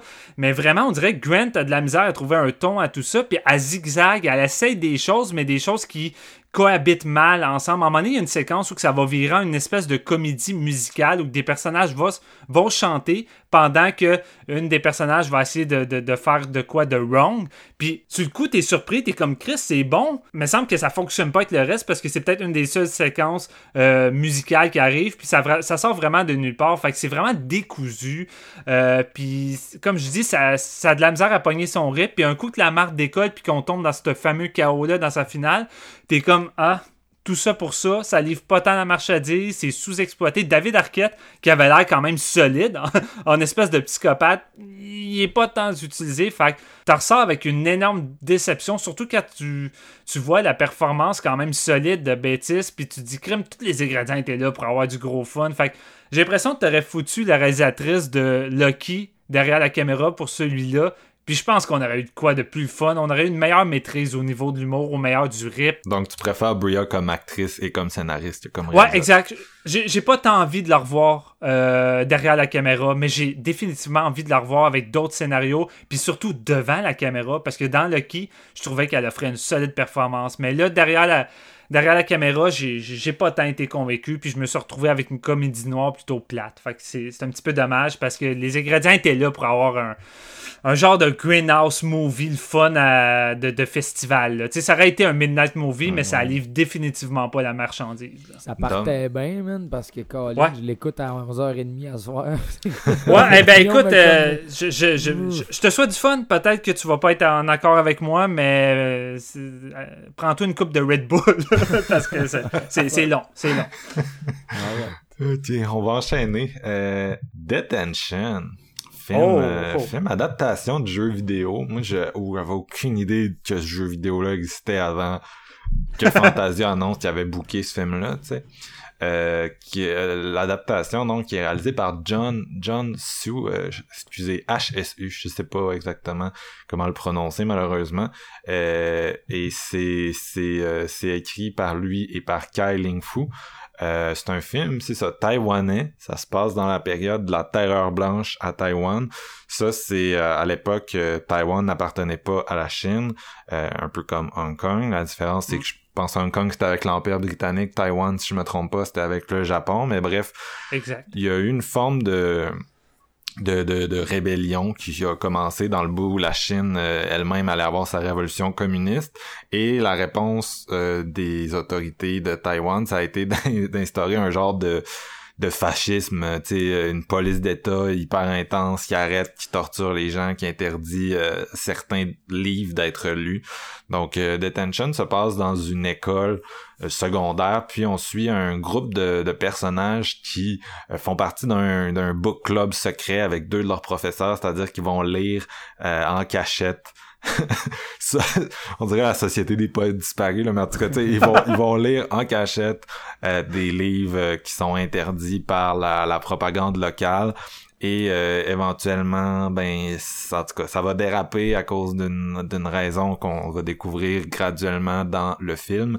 Et en tout cas, on suit deux des deux des, des étudiants qui, pour on comprend pas trop ce qui se passe au début du film, mais ils se réveillent dans un dans leur école, mais c'est comme leur école version Silent Hill en gros. Tu sais, c'est l'école, mais il y a pratiquement plus personne dedans, une espèce de noirceur puis des démons puis quand ils croisent du monde qu'ils connaissent, ils ont comme muté. Fait qu'ils se promènent dans ce Silent Hill là puis c'est entrecoupé de flashbacks. Euh, Est-ce que je l'ai bien résumé, vous pensez? ah, c'est parfait, c'est parfait. OK. Euh, moi, bon, il y a une chose que je, je, je sais pas si je l'ai déjà dit dans le podcast, mais c'est une opinion que j'ai depuis longtemps, fait que ça se peut, je m'excuse si je, je, comme un vieux Chris. Euh, les films d'horreur qui traitent de, de, de guerre, de fascisme, de... Il y a beaucoup de films d'horreur qui traitent de ça indirectement. sais je peux penser à Aliens ou c'est des films sur la guerre, Predator aussi, dans une certaine mesure. Mais quand ton film se passe comme Overlord dans la guerre, littéralement, euh, ou dans le fascisme, dans ce cas-ci, je trouve pas que ça fonctionne. Pourquoi? Parce que je pense pas qu'un démon est plus épeurant que Schindler, Schindler's List. Vous comprenez? Schindler's List, c'est un film d'horreur en soi qui tape comme un train dans ta face, comme NC qui vient de ressortir un Criterion dont on avait déjà parlé, je pense, au début du podcast. Mais euh, c'est un film de guerre, ça tape comme un train. Puis à côté, Overlord et Detention, on dirait des petites séries B un peu inoffensives parce que je me posais la question en regardant Detention, je me disais peut-être que c'est culturel, peut-être qu'à Taïwan, comme dans d'autres pays asiatiques, sont pas encore capables de parler du passé où les gens se les gens se sont beaucoup dénoncés puis il y a eu des exécutions à cause de ça. Peut-être qu'ils sont pas capables de revenir sur ce passé-là, ça serait possible. Euh, cette semaine, j'écoutais un, un des panels de Fantasia. Il y a des panels en direct qui sont vraiment euh, le fun. Puis il y avait un des panélistes qui racontait que le film Demon, là, le film polonais de, de 2015, qui est vraiment solide, après que ça soit sorti, le gouvernement a passé une loi pour interdire euh, que des gens accusent le, gouvernement polonais d'avoir caché ou d'avoir participé à, à, l'Holocauste. Ouais. oh my god. Il y a des places où c'est comme c'est pas euh, encore vraiment comme permis d'en parler. Fait que je me dis peut-être une façon de détourner d'en parler par des, des démons et tout. Mais moi, c'est ça, ça m'a pas tant accroché parce que euh, je regardais les segments mélodramatiques de Detention puis je me disais c'est ça l'histoire que je veux voir. Puis cette histoire-là, c'est très mélodramatique comment c'est traité avec la musique, l'acting, l'histoire et tout. Mais tu sais, c'est comme ça faire rentrer un couteau puis ça le faire tourner par le réalisateur. Tu sais, c'est solide. Puis tous les éléments comme plus Silent Hill, d'horreur, je trouvais je trouvais pas que ça s'intégrait bien à l'ensemble. Pour moi, ça un, c'était super numérique, puis c'était pas tant convaincant. Euh, c'était pas tant effrayant non plus. Puis deux, je... je... Ah, fait que c'est un, un film que la métaphore, elle fonctionne juste pas, puis j'aurais préféré le voir... J'aurais préféré le voir comme un, un mélodrame, littéralement. Je pense pas que c'est un film d'horreur tant intéressant. Euh, Steven, est-ce que t'as aimé ça? Crème, déjà, Marc, t'as déjà fini? Je, man, je sais plus, je suis totalement off du film, sérieux. Euh, écoute, euh, je, je savais pas à quoi m'attendre moi avec ça. Je savais pas au début que c'était l'adaptation d'un jeu vidéo. Jeu vidéo, j'ai pas joué. Mais quand tu vois le film, tu, vois plus la vibe euh, jeu vidéo avec son horreur. Mais c'est un film qui m'a pris au dépourvu et j'ai sensiblement à peu près la même opinion que toi. je suis peut-être juste un peu plus positif peut-être sur la vibe horrifique, mais le film débute vraiment comme sur un gros, un, gros drame historique qui est ancré dans la, dans la réalité de Taïwan, de euh, durant la Terreur blanche.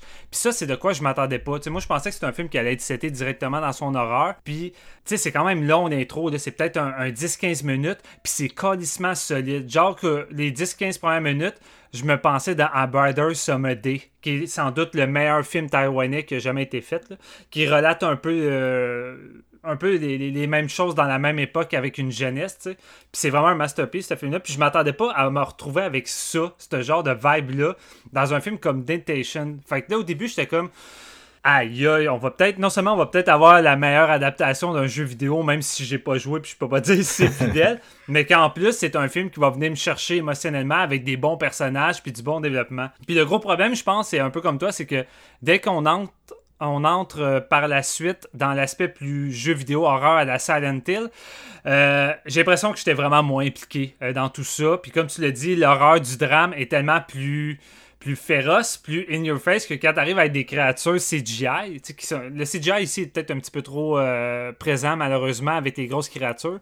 Ça fait pas tant peur, mais ça m'a moins dérangé parce que je l'ai vu un peu comme du Del Toro ou comme pouvait l'être euh, Tiger I'm Not Afraid, dans le sens que le surnaturel va pas vraiment venir. Euh, va pas vraiment venir me faire peur, mais que c'est plus là pour venir se mélanger euh, aux propos du, drame. Puis que, tu sais, souvent, quand c'est mélangé avec du drame, ben, l'aspect surnaturel horrifique fait pas vraiment peur. Puis, tu sais, j'ai jamais eu peur dans Tiger Tiger Another Fred, justement, puis c'était un peu le même genre de reproche. Mais j'aime la vibe Silent Hill qui parsème Detention. Puis. Je me souviens. mais c'est ça. Tu, tu, au pire, tu pourras le ramener après. Mais c'est. C'est ça, tu sais, j'aime la, j'aimais la vibe euh.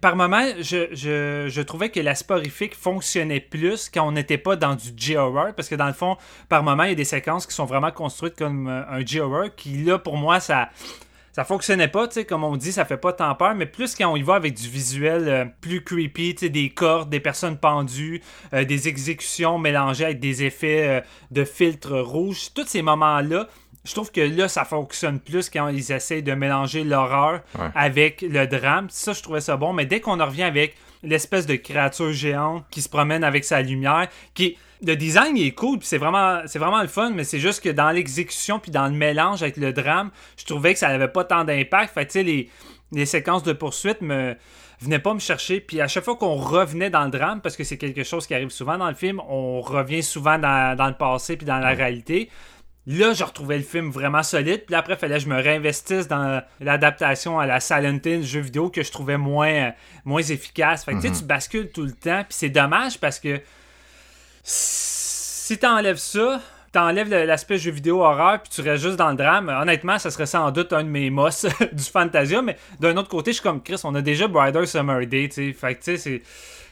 C'est un film qui tente d'apporter euh, d'apporter ça différemment euh, avec son horreur. Puis j'ai- j'ai j'ai- j'ai apprécié la proposition. J'ai vraiment aimé son drame. Puis tu sais, comme tu l'as dit, Marc, ça sombre dans le mélodramatique, mais pour moi, c'est pas du mélodramatique euh, coréen. Je trouve que c'est foutrement bien maîtrisé. Les acteurs ne surjouent pas. Il y a pas trop de d'effets d'effets de ralenti pour venir amplifier le drame. Je trouve que tout est fait selon certains silences, des plans. Des fois, c'est juste le personnage qui va se mettre à, crier ses émotions. Puis j'étais comme, wow. Le, le drame de ce film-là est vraiment efficace, puis j'ai vraiment aimé son propos. Euh, mais c'est juste dommage que son, son côté euh, son côté horreur jeu vidéo a, a moins d'impact. Peut-être si ça avait été un peu plus euh, peaufiné, euh, on aurait peut-être pu avoir en même temps un film d'horreur efficace, mais là je trouvais que ça perdait un peu de ses plumes malheureusement à cause de ça. J'ai de la misère à aller trop loin avec ça, mais tu sais, Ouais. euh, c'est pas tant les- le traitement du réalisateur, comme t'as dit, tu sais, c'est c'est Ouais. du cheese, mais c'est du cheese un peu euh, à la Hong Kong, là, du, du cheese, euh, du bon, du bon fromage. Oh ouais, attends, c'est C'est ça, le fun de gratiner des fois euh, un film, mais euh, euh, c'est plus, il y a certains éléments dont on peut pas parler parce que c'est un épisode Fantasia euh, qui, qui en, en- en termes de parce que tu sais, c'est vraiment un- un- une histoire qui gravite autour de qui a dénoncé qui que c'est un peu tu sais, c'est un peu cucu puis ah, en tout cas écoute je peux pas en parler plus mais cet élément de mélodrame là m'a comme moins convaincu. Euh, cela dit tu sais ce que je, là je retrouve ma, ma, ma métaphore de Loki de tantôt mais ce que je voulais dire c'est que tu sais Loki c'est le- le- l'horreur un c'est plus une tapisserie qu'un un vrai tu sais les éléments d'horreur classiques c'est pas là la vraie horreur du récit c'est pareil avec Detention mais c'est aussi que ça sert plus à montrer un peu par l'absurde l'état dans lequel se trouve le protagoniste la protagoniste euh, dans Loki tu sais par l'absurde par tout le monde qui réagit un peu off tu réalises à quel point tu réalises à quel point ce personnage-là est aliéné puis à quel point euh, à quel point une personne peut se sentir off puis je trouvais ça efficace dans Loki parce que tu sais tu réalises un état d'esprit que tu peux pas vraiment tu peux pas vraiment vivre mettons que t'es un homme blanc dans notre Ouais. société tu sais mais là, tu comprends un peu, oh my god, c'est-tu de même que tu te sens, tu t'es-tu off à ce point-là? Puis Detention, c'est un peu la même chose, tu ça essaye par son horreur à la Silent Hill de nous amener dans l'espèce de subspace de, de, délation puis de, d'espèce de fascisme à l'asiatique dans lequel tu peux juste même plus te dire ce que tes, pensées tout haut parce que t'es comme terrorisé que sais y a des oreilles qui t'écoutent et tout puis tout le monde peut être propice à, te dénoncer tu sais c'est comme nous amener dans cette espèce de noirceur là mais j'avais l'impression que le cinéaste était assez habile pour qu'on ressente ça sans nous le pousser par de, la grosse horreur. En tout cas ça c'est juste moi là mais... Non, ben, je suis d'accord, mais c'est, je pense que c'est le, le plus gros problème, c'est peut-être justement que c'est tiré d'un jeu vidéo, parce que les moments que je trouve que, que l'horreur, métaphoriquement, de l'autre fonctionne, comme je disais, c'est quand c'est en lien avec, euh, le- exemple, le policier qui vient chercher, euh, le genre de général policier qui vient chercher euh, des gens qui trahissent, en guillemets, le gouvernement, puis la façon qu'il essaie de plus jouer dans l'imagerie malaisante que on va te faire peur, puis les moments qu'il essaie de te faire peur, j'ai l'impression que c'est comme des easter eggs de je suis en train d'adapter un jeu vidéo, cette créature-là qui est sans doute populaire dans le jeu doit être là, sinon Ouais. les fans ne seront pas contents, fait que je vais foutre cette créature-là. Puis c'est pour ça que ces scènes-là, je trouve c'est les moins bonnes. J'ai l'impression que c'est comme on va le plugger parce que c'est le jeu, mais en tant que tel, c'est pas tant ça que j'ai envie de faire avec le film, tu sais. non c'est clair puis toi JF je pense que t'as pas beaucoup aimé ce film là J'ai pas beaucoup aimé. Gars, je vais être un peu le casseux de party là, euh, sur, euh, ben, sur Detention, je veux dire. Aujourd'hui, je suis comme mi- mitigé entre mes opinions. Là. Je peux être très, euh, très positif comme je peux être très négatif. Puis sur Detention, je vais être négatif.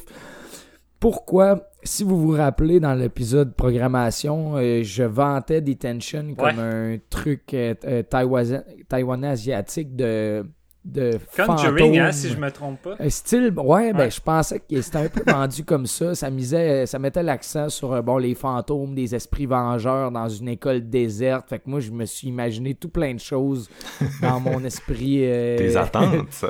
Ouais, c'est exactement ça.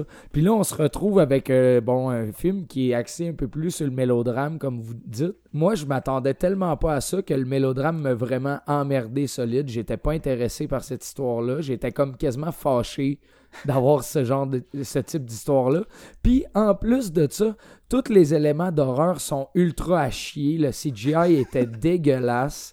C'est vraiment de la style marde. Eh Là, je boy, veux pas ouais. rabaisser, euh, rabaisser tout le, le, le, le film par sa trame narrative qui, qui m'intéressait pas. Je veux dire, j'ai pas embarqué du tout. Par contre, tout ce qui est horrifique dans ce film-là, en frais d'horreur, euh, tu sais, réel, là, tu sais, je veux dire, pas... euh, en fait, non, pas, pas de l'horreur réelle, mais tout ce qui est comme monstre, fantôme, tout ça, c'est vraiment mal fait. J'embarquais pas du tout. Il y a quelques bons designs, comme Steven disait, mais euh, sérieux, le CGI, c'est pire, que- c'est pire que le lion dans Uncage. mais On en parlait hors d'onde. Je veux dire, Uncage, qui est fort, c'est que tout le reste fonctionne tellement à merveille, puis ça ça se veut comme léger de par son horreur à cause de, de ses thématiques, tandis que là, c'est ultra sérieux. Ça bascule du mélodrame à l'horreur, de comme si tu joues au yo-yo, tu sais. Puis j'arrivais tellement pas à suivre la ligne directrice du film. J'étais genre, oh, les personnages, c'est. Tu sais, t'as dit QQ par rapport à un, un élément de la finale qu'on parlera pas, mais comme tout ça, c'était QQ pour moi. J'étais genre, Ouais, oh, c'est tr- c'est très sirupeux, là, mais... Ouais, ben ça, on mon chum qui le regardait avec moi, il a le critérion de Brighter Summer Day, puis il dit on se créerait dans un genre de soap à la Brighter Summer Day de comme de, de mauvaise facture. là. Moi, je l'ai pas vu, fait que je peux pas euh, relater. Par contre, tous les moments aussi que ça, ça se passait plus dans, dans, dans l'école horrifique, ça m'intéressait pas. Puis quand on y retournait, j'étais genre oh my god, quel CGI est à pas, c'est pas possible, tu sais. Fait que c'est vrai, t'es probablement à date ma plus grande déception de, de Fantasia. Puis là, j'ai de l'air vraiment à bâcher sur, les, sur des trucs, mais je suis comme. Je veux pas être de mauvaise foi, là. Je, je me suis juste peut-être créé Écoute. des attentes Non, démesurées ben c'est un addon en même temps. T'en as aimé deux, t'en as pas aimé deux à date dans l'épisode. C'est Ouais, pas, si- ouais, non, pas c'est si pire, là. Non, non, c'est- ça se passe bien, mais tu sais, somme toute, je veux dire, j'avais vraiment hypé celui-là. Puis j'étais Ouais. comme, ah, maudit que je m'attendais pas à ça. Parce que si seulement, mettons, le côté horrifique aurait fonctionné, je me serais senti interpellé. Mais avant qu'on plonge dans l'alternance mélodrame-horreur, les premiers, les premiers éléments d'horreur, j'en ai ri tellement que c'était comme, ok, non, man, ça, c'est trop pas. euh, ça, ça fonctionne pas en ce moment-là, tu sais. Fait que- Mais moi, le- moi, le côté des mélodrames a bien marché. J'ai beaucoup aimé les, les comédiens, entre autres, puis ça me faisait penser à, à je sais pas, tu sais, les films, les films à Oscar, mais qui gagnent pas d'Oscar, là, tu sais, qui sont en tout cas, je suis excusé. tu sais, euh, euh, genre le film avec Gary Oldman qui joue Churchill, tu sais, des affaires que tu t'en Ouais. crées ça un peu, puis c'est, mais c'est comme, c'est, c'est très, tu sais, Green Book, là, tu sais, c'est très, c'est très cute comment c'est fait, mais en même temps, la somme des trucs, tu t'en fous un peu, là, que, en tout cas.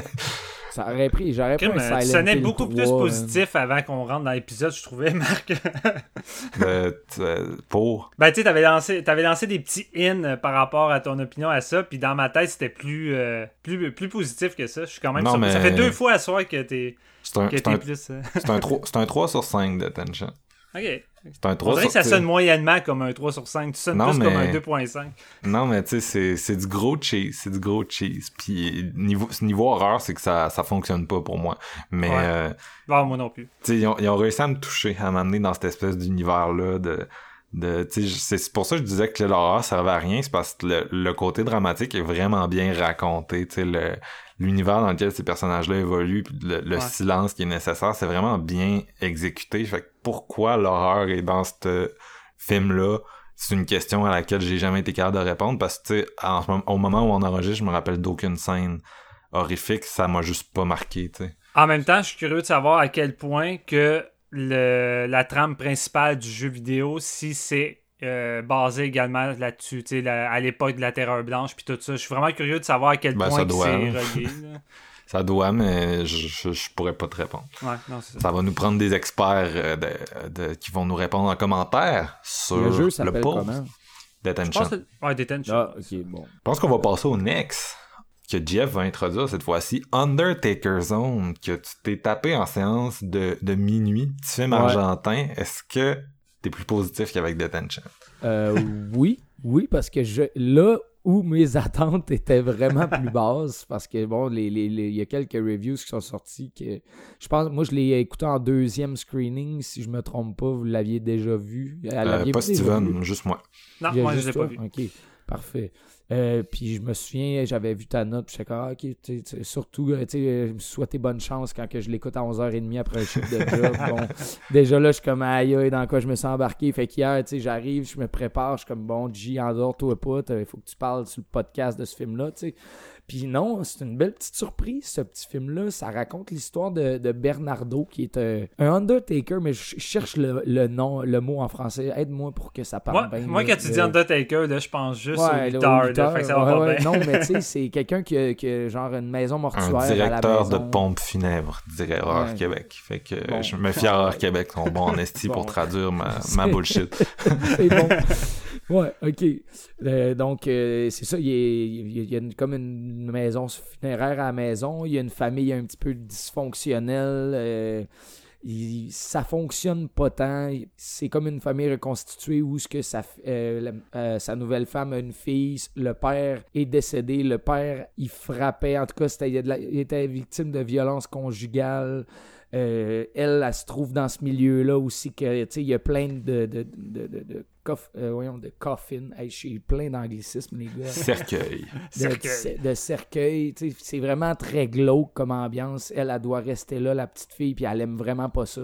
Euh, Il y a ouvertement des fantômes qui sont euh, dans cette maison-là, qui viennent visiter. T'as le, le, le, le, le- le Bernardo qui s'amuse à leur parler, mais on ne sait pas trop pourquoi. C'est pas énormément développé dans le métrage. Euh, par contre, on va vivre un peu euh, une tranche de vie avec eux où ce que la, la- la famille va un petit peu se, se détruire. La petite qui veut vraiment quitter vers, euh, vers sa grand-mère parce qu'elle aime vraiment pas ça à la maison, puis elle a de la misère à s'acclimater dans cette nouvelle vie-là. Film qui rappelle vraiment beaucoup dans son atmosphère. là. Marc-Antoine, tu, tu m'en avais parlé, mais c'est Terrified qu'on a vu, la- l'an dernier? Il y a deux ans. Il y a deux, Deux ans, qui ans. est un film de la même origine, en plus. Ouais, exact. Pourquoi j'ai loupé ça d'abord? Euh, écoute, je pensais, euh, après l'avoir vu, je pensais justement à toi parce que je sais qu'on était plus positif sur Terrified que Marc à la base. Ouais. Euh, par contre, euh, clairement, je vais mettre deux choses. une chose au clair, en fait, c'est que c'est vraiment pas du niveau de Terrified. là. Je sais qu'on l'a vraiment encensé. Là. On était du 4.5 pratiquement. Là, ici, c'est beaucoup plus sobre. Par contre, je trouve ça quand même bien maîtrisé. mise en scène, t'as des petits, des petits jumpscares ici et là, des petites imageries de films de fantômes classiques. Je veux dire, des, des mains de monstres qui prennent des objets. Sauf que c'est jamais vraiment expliqué plus en détail que ça. Ça reste vraiment en surface. Je pense que les, euh, les performances d'acteurs sont correctes. Je veux dire, ça, c'est pas, ça transcende pas l'acting en général. Par contre, ils se débrouillent bien avec leur, euh, la, profondeur des personnages qu'ils ont incarnés, là, parce que ça reste vraiment, somme toute, en surface dans cette histoire-là. À un moment donné, il va y avoir une, euh, espèce de médium qui va venir les aider, qui était déjà venu les aider, puis qui leur disait de, pour se sauver d'un fantôme en particulier, d'aller à la toilette dehors la nuit, puis il y a comme une, une toilette de construction dans le cours parce que il faut qu'il aille là le soir pour pas se faire comme attaqué par des fantômes. C'était un peu bizarre, tu sais. Comme une, une take nouvelle de la maison hantée, si on veut, mais vraiment euh, très classique dans sa façon de nous montrer les, euh, les, les- les trucs épeurants, si je peux me permettre. Euh, puis il y, y a beaucoup d'éléments justement que, que je répète mais qui, qui sont pas développés comment le père le, ben, le père je veux dire le, le Bernardo le- le- le- le- l'espèce de maître funéraire là, qui, qui s'occupe de sa relation avec les fantômes en leur parlant le soir c'est vraiment bizarre, mais ça l'amène des, des scènes assez creepy, je te dirais, avec un visuel froid, très bleuté. Euh, bon, tu sais, typique un peu de, de, de, de film de maison hantée quand même. Mais de le-. Ouais, ben euh, peut-être de là-bas aussi, je veux dire, de Ouais. où est-ce que ça provient. Je pense que c'est peut-être des influences. J'avais l'impression que c'était le même directeur photo. là. Ouais, c'est, vrai que c'est très. C'est, léché, mais de la même façon. Ce que j'ai adoré dans ce film-là, c'est la soundtrack. Euh, hier, j'écrivais à Marc quand j'écoutais le film. Je, comme je pense, je suis dans le film qui me, qui me terrifie le plus depuis le début du festival. Puis c'est vraiment son ambiance sonore qui est fait avec. euh, c'est un génie parce qu'il il, rend des scènes pas épeurantes un peu plus creepy. Ça va te jouer, euh, ça va te jouer en dessous de la peau. C'est vraiment une grosse soundtrack lourde avec des espèces de, de son de brass, mais ultra gras, très bas aussi. Fait que c'est, comme une, une soundtrack que t'es pas tant habitué d'entendre. C'est pas classique de ce, ce type de cinéma-là. Fait que je, trouvais ça vraiment euh, rafraîchissant. Euh, là où ça là où ça cloche, je pense, c'est vraiment dans son dernier droit. Là. Ici, euh, comment qu'ils vont résoudre tout ça? Ouf! Par la danse, Jeff. Ben oui, man, esti, par une, euh, une danseuse euh, de ballet, tu sais, elle, elle, elle a déjà fait du ballet, elle refusait d'y aller, attention, le disant pas trop. là. Non, mais écoute, je n'ai rien compris. Je n'ai rien compris de cette utilisation-là. Euh, je ne vais, pas aller plus loin. Euh, y- le- y a- y- la médium qui revient pour traiter les fantômes. Il n'y a rien qui est clair dans ce style de scénario-là, dans le fond. C'est juste bien exécuté, mais il n'y a rien qui est clair dans l'écriture. Ils savent pas quoi faire avec rien des éléments. Il y a plein de choses qui sont là, mais il n'y a rien qui est expliqué. Il n'y a rien qui est. C'est comme un casse-tête que t'es pas capable d'assembler les morceaux. là. 100%. Tous les morceaux sont là pour faire de quoi de vraiment bien, mais tout est laissé à l'écart. C'est comme si tu avais genre pas. euh, T'avais juste des morceaux de contour, mais qui connectaient pas ensemble. Tu T'as l'enveloppe, il te manque le dedans. Là, tu sais. mais, regarde, Ex- c'est- excellente c'est quand même- métaphore. c'est quand même là, là. C'est quand même là. J'ai eu du fun. C'est pas loin d'un 3 sur 5. C'est juste maudite merde que les 20 dernières minutes, man, ça, ça s'en va. C'est genre Ouais. un, un party breaker. là. C'est comme la police qui débarque à 11h quand tu fais un party avec tes amis. Puis t'es comme, ouais, vous faites trop de bruit, arrêtez. Puis là, t'es comme, ah, man, on venait de commencer à être tipsy. C'était un peu ça. Ah, moi, euh, écoute, j'aurais, j'ai quasiment le goût de le skipper, tu sais, parce que oui, je l'ai vu, mais c'est l'exemple de film que, tu sais, tu t'en enchaînes plein, c'est un festival, puis là, il y en a un moment donné que tu passes complètement à côté, mais tu sais, deux kilomètres à gauche de la cible, puis tu sors de là, puis t'es là, est-ce que j'y ai donné une vraie chance, ou est-ce que j'étais trop off pour... En tout cas, j'ai jamais rentré dans ce film-là. Puis tu sais, il y a des éléments qui sont intéressants, comme t'as dit, trame sonore, direction photo, euh, le début du film, il y a comme la caméra qui se promène dans le dans la morgue, ben, la morgue, le- le- la maison funéraire, puis euh, c'est vraiment creepy. Le gars est capable de, il est capable de poser une ambiance, puis il y a un jump scare dans le film qui m'a crispement réveillé parce que j'étais à moitié assommé. Tu sais. De l'autre côté, tu sais, c'est un film qui est très typique de la tradition hispanique de les fantômes ne sont pas les vrais. Tu sais, c'est tout le temps les vivants qui sont pires que les morts là, avec le, le cinéma. euh, de, de genre espagnol. Puis on est encore un peu là-dedans. Puis un peu comme t'as dit, j'ai eu de la misère dernier acte, je comprenais plus rien. Euh, les personnages principaux, au début j'étais intéressé, mais comme graduellement j'ai décroché parce que j'avais de la misère à suivre. Puis je- C'est mal les- écrit, man. Les conflits entre la famille, ça m'a comme juste, ça a jamais levé pour moi. Euh, puis j'en ai eu un autre comme ça, euh, Audrey Earnshaw, là, que j'ai eu un peu le même, même genre de constat euh, le lendemain. Là, fait que c'est deux films un peu, c'est gris, ça, puis j'ai juste jamais vraiment connecté avec la, la tapisserie de personnages qu'ils proposaient. Fait que je, je vais m'en tenir à ça malheureusement pour Undertaker Quand t'as commencé, euh, ton, euh, ton avis, c'était un peu comme moi sur Lucky, dans le fond. J'avais l'impression que tu, tu te- filé exactement Ouais. comme quand je suis sorti de Lucky. Je suis comme, j'ai passé du pied à côté, ça Mm. marche pas, là, tu. Ouais, je pense qu'il y a ça dans tous les festivals. Là. Ça vient avec le fait d'en regarder trop. Puis aussi, c'est des films qu'on sait moins à quoi s'attendre que les grosses sorties mainstream. Tu sais, que il y a tellement de monde qu'ils ont vu que ton avis est un peu balisé avant d'aller voir. Tu sais, tandis que Undertaker Zone, tu sais, c'est une première mondiale. Tu sais même pas de quoi ça va parler. Puis là, t'es pitché là-dedans. Puis des fois, il y a des films que c'est ça. Tu sais pas où tu mets les pieds, mais t'accroches à fond. Mais lui, c'est comme celui que... euh, je suis sorti de là, j'avais besoin de deux Advil, puis... euh, Ouais.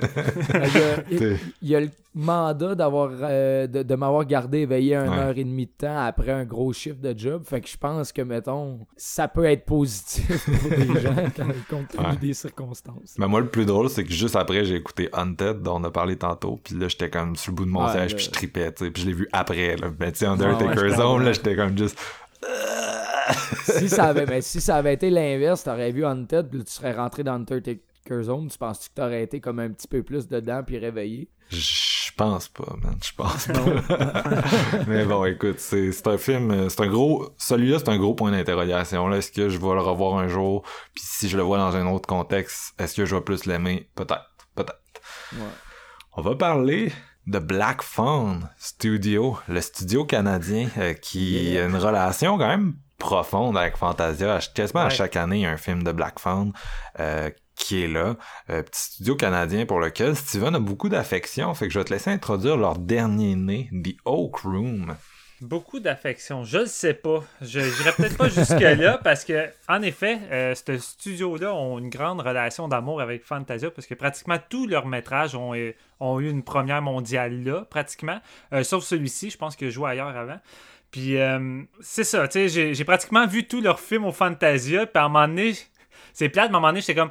Je suis tanné. J'ai donné, j'ai donné, euh, j'ai donné euh, suffisamment tu sais, à cette compagnie-là parce que souvent on veut encourager le cinéma québécois, mais je veux aussi beaucoup encourager le cinéma canadien parce que Christ, on est canadien aussi. Je suis fier d'être euh, au Canada. J'aime le Canada. Puis j'aime le Oh! cinéma canadien. Hein?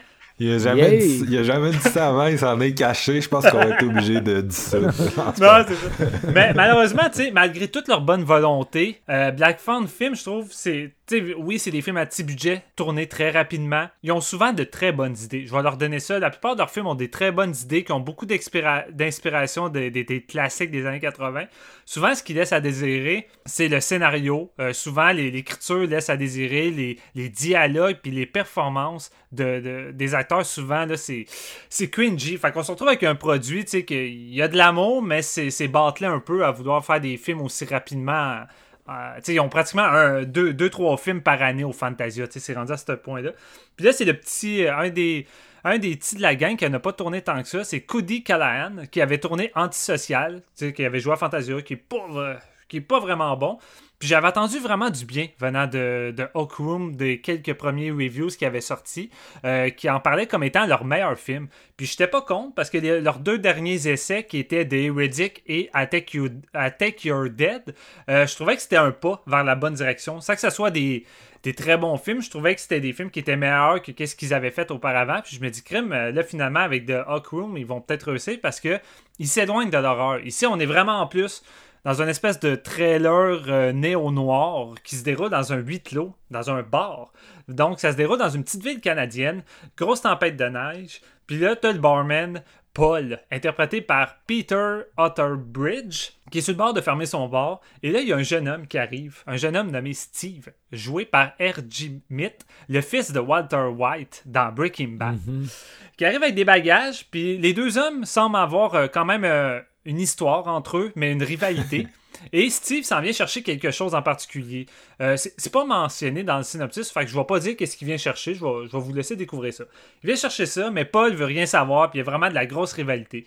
Puis là, à un moment donné, ben, Steve se dit j'ai une solide histoire à te raconter. Puis il a l'impression qu'en racontant cette histoire-là, ben, il va réussir à avoir après ce qu'il veut de la part de Paul. Fait que après acharnement, parce que Paul veut rien savoir de sa fucking histoire, ben Steve va pouvoir raconter son histoire, qui se déroule dans un bar du nom de Hawk Room, qui se déroulait aussi durant une tempête de neige. Et euh, Steve a l'impression que ça va plaire beaucoup à Paul. Et va s'en suivre euh, une succession de racontages d'histoires à la Exception. Puis je dis à la Exception parce que là-dedans, T'as une histoire racontée par quelqu'un qui, dans l'histoire, raconte une histoire qui, lui aussi, c'est une histoire dans une histoire. C'est assez intense. Je vais tout de suite le dire, oui, c'est le meilleur film de Black Phone Film. Euh, je pense que ça leur a fait non seulement du bien de s'éloigner de l'horreur, puis peut-être essayer d'aller de, vers de quoi d'un peu plus euh, différent, puis de peaufiner justement les dialogues et les performances d'acteurs. Puis là, c'est la grande force du film. Le scénario est pas écrit par une, de, une des gangs de Black c'est écrit par Peter Gunaway.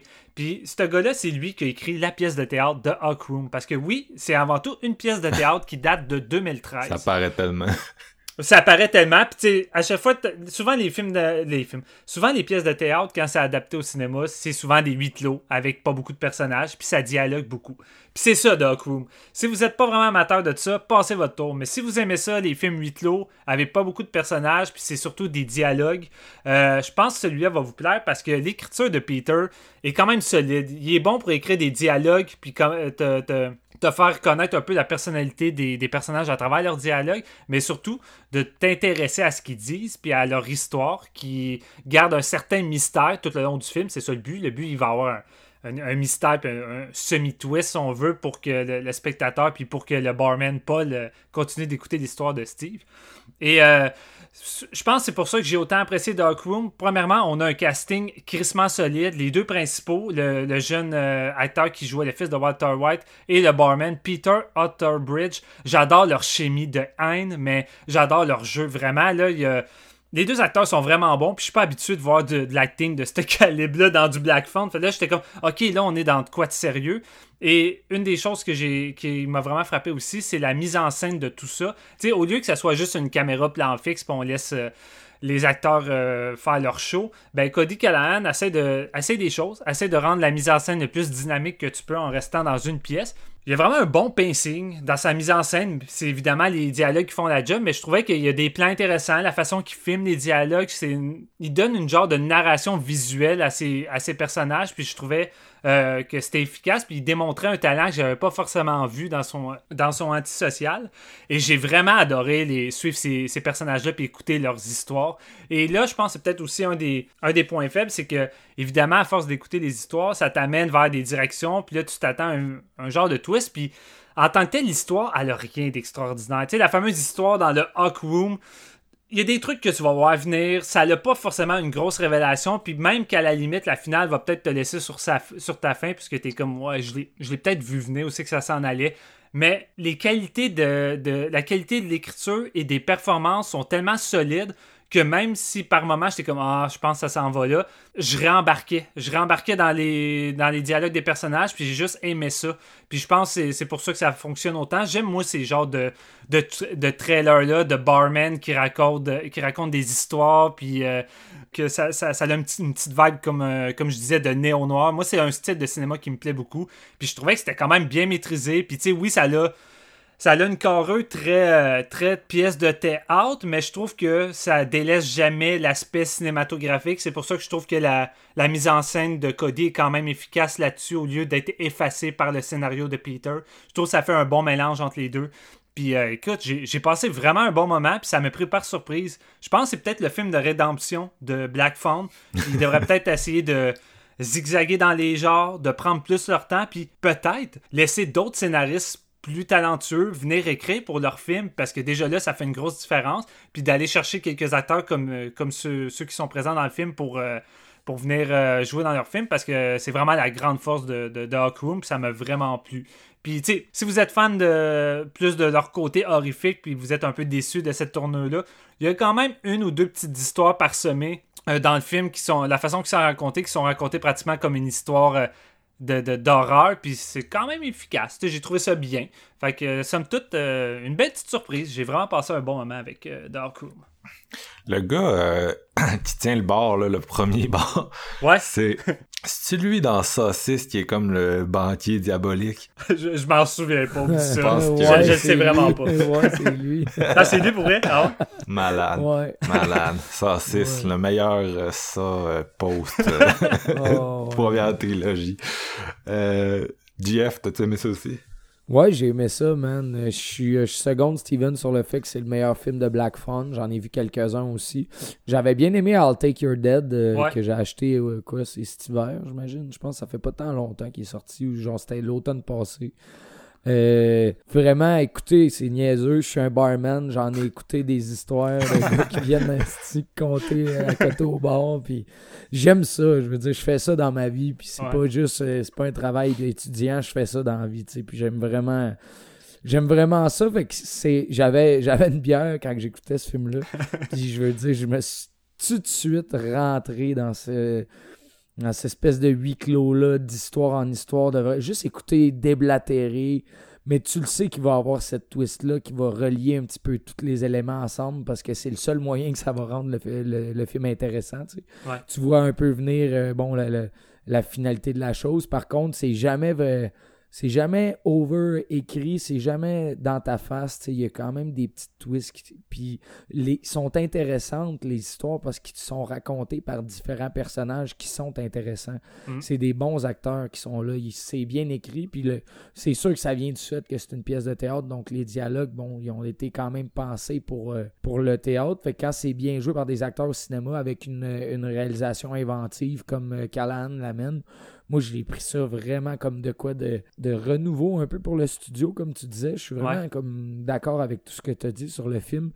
Euh, je pense que ce qui enlève un peu du, de- du mérite de tout ça, c'est peut-être, euh, comment je pourrais dire, c'est peut-être le, le, le, le, le- le- le twist final qui est comme quasiment genre, ah, Ouais, juste ça, ça te laisse, ça te laisse Ouais. tellement sur ta fin après tout ce que. Tu sais, t'as- veux, veux pas, ce genre de film-là, c'est. C'est un espèce de gros build-up vers quelque chose. Exact. tu t'attends à ce que ça explose, puis tu sais, ça explose pas tant Ben, que ça. ça Fait que explose pas, puis euh, non seulement ça explose pas, mais on dirait que c'est un. C'est un. Tu sais, t'as un build-up qui s'en va en augmentant, mais là, tu déconstruis.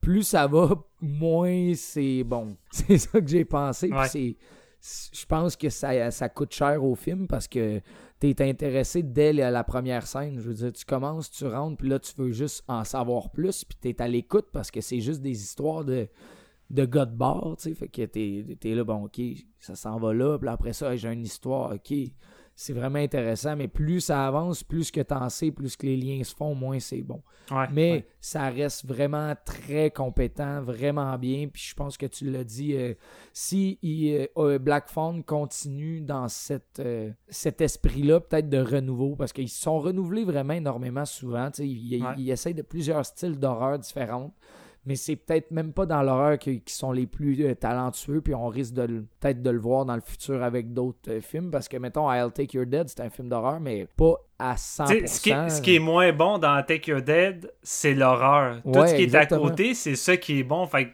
encore là, je pense que t'as raison. C'est, c'est un genre de petit déclic comme peut-être vous êtes meilleur dans le drame puis les trailers, puis c'est comme Ben, exactement. délaisser l'horreur. tu sais. de quoi de minimaliste qui respecte votre budget, puis Mm. euh, comme ça, ça, ça, monte pas les failles un petit peu euh, du- plus du côté technique, parce que si vous avez des bonnes idées de réalisation puis des bons plans, ben raconter des histoires comme The Oak Room, je pense que ça peut être vraiment bien. Tu sais, somme toute que là, en ce moment, peut-être que on est sur un film où ce que la fin est, est ordinaire, mais Ouais, je préfère une fin ordinaire puis avoir un film comme ça qui est solide que. Ouais, je suis C'est- 100%. Ouais. Je, je- je- je suis 100% avec toi là-dessus. Mon opinion est probablement. euh, c'est très semblable. là. Moi, je salue euh, Jérémy, qui est un de nos auditeurs, qui a écrit euh, que c'était comme un court-métrage de une heure et demie, puis je suis pas d'accord avec ça. C'est un, truc que c'est bien appliqué, mais ça décolle jamais, puis c'est un genre de concept qui aurait dû être gardé sur 30 minutes, puis qui est fucking trop long pour ce que c'est.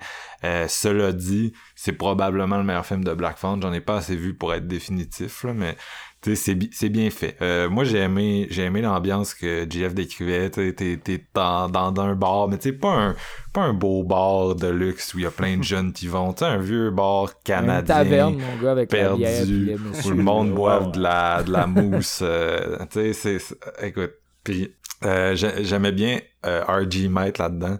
Euh, c'est un gars qu'on part dans son rôle de Breaking Bad où il, avait comme été casté en fonction de, de son handicap. Tu sais, on le voit pas souvent. Puis là, ce que je trouvais intéressant, c'est que c'est un, un, un personnage qui est pas écrit en fonction de ça. Il est juste là, puis il- tu sais, ils vont pas nous nous euh, nous nous nous, nous mettre expliquer qu'il y a un handicap. non, c'est ça. C'est juste un gars qui, qui est là. Puis j'aime ça, j'aime ça, un casting comme ça, parce que je trouve que c'est une belle occasion de donner.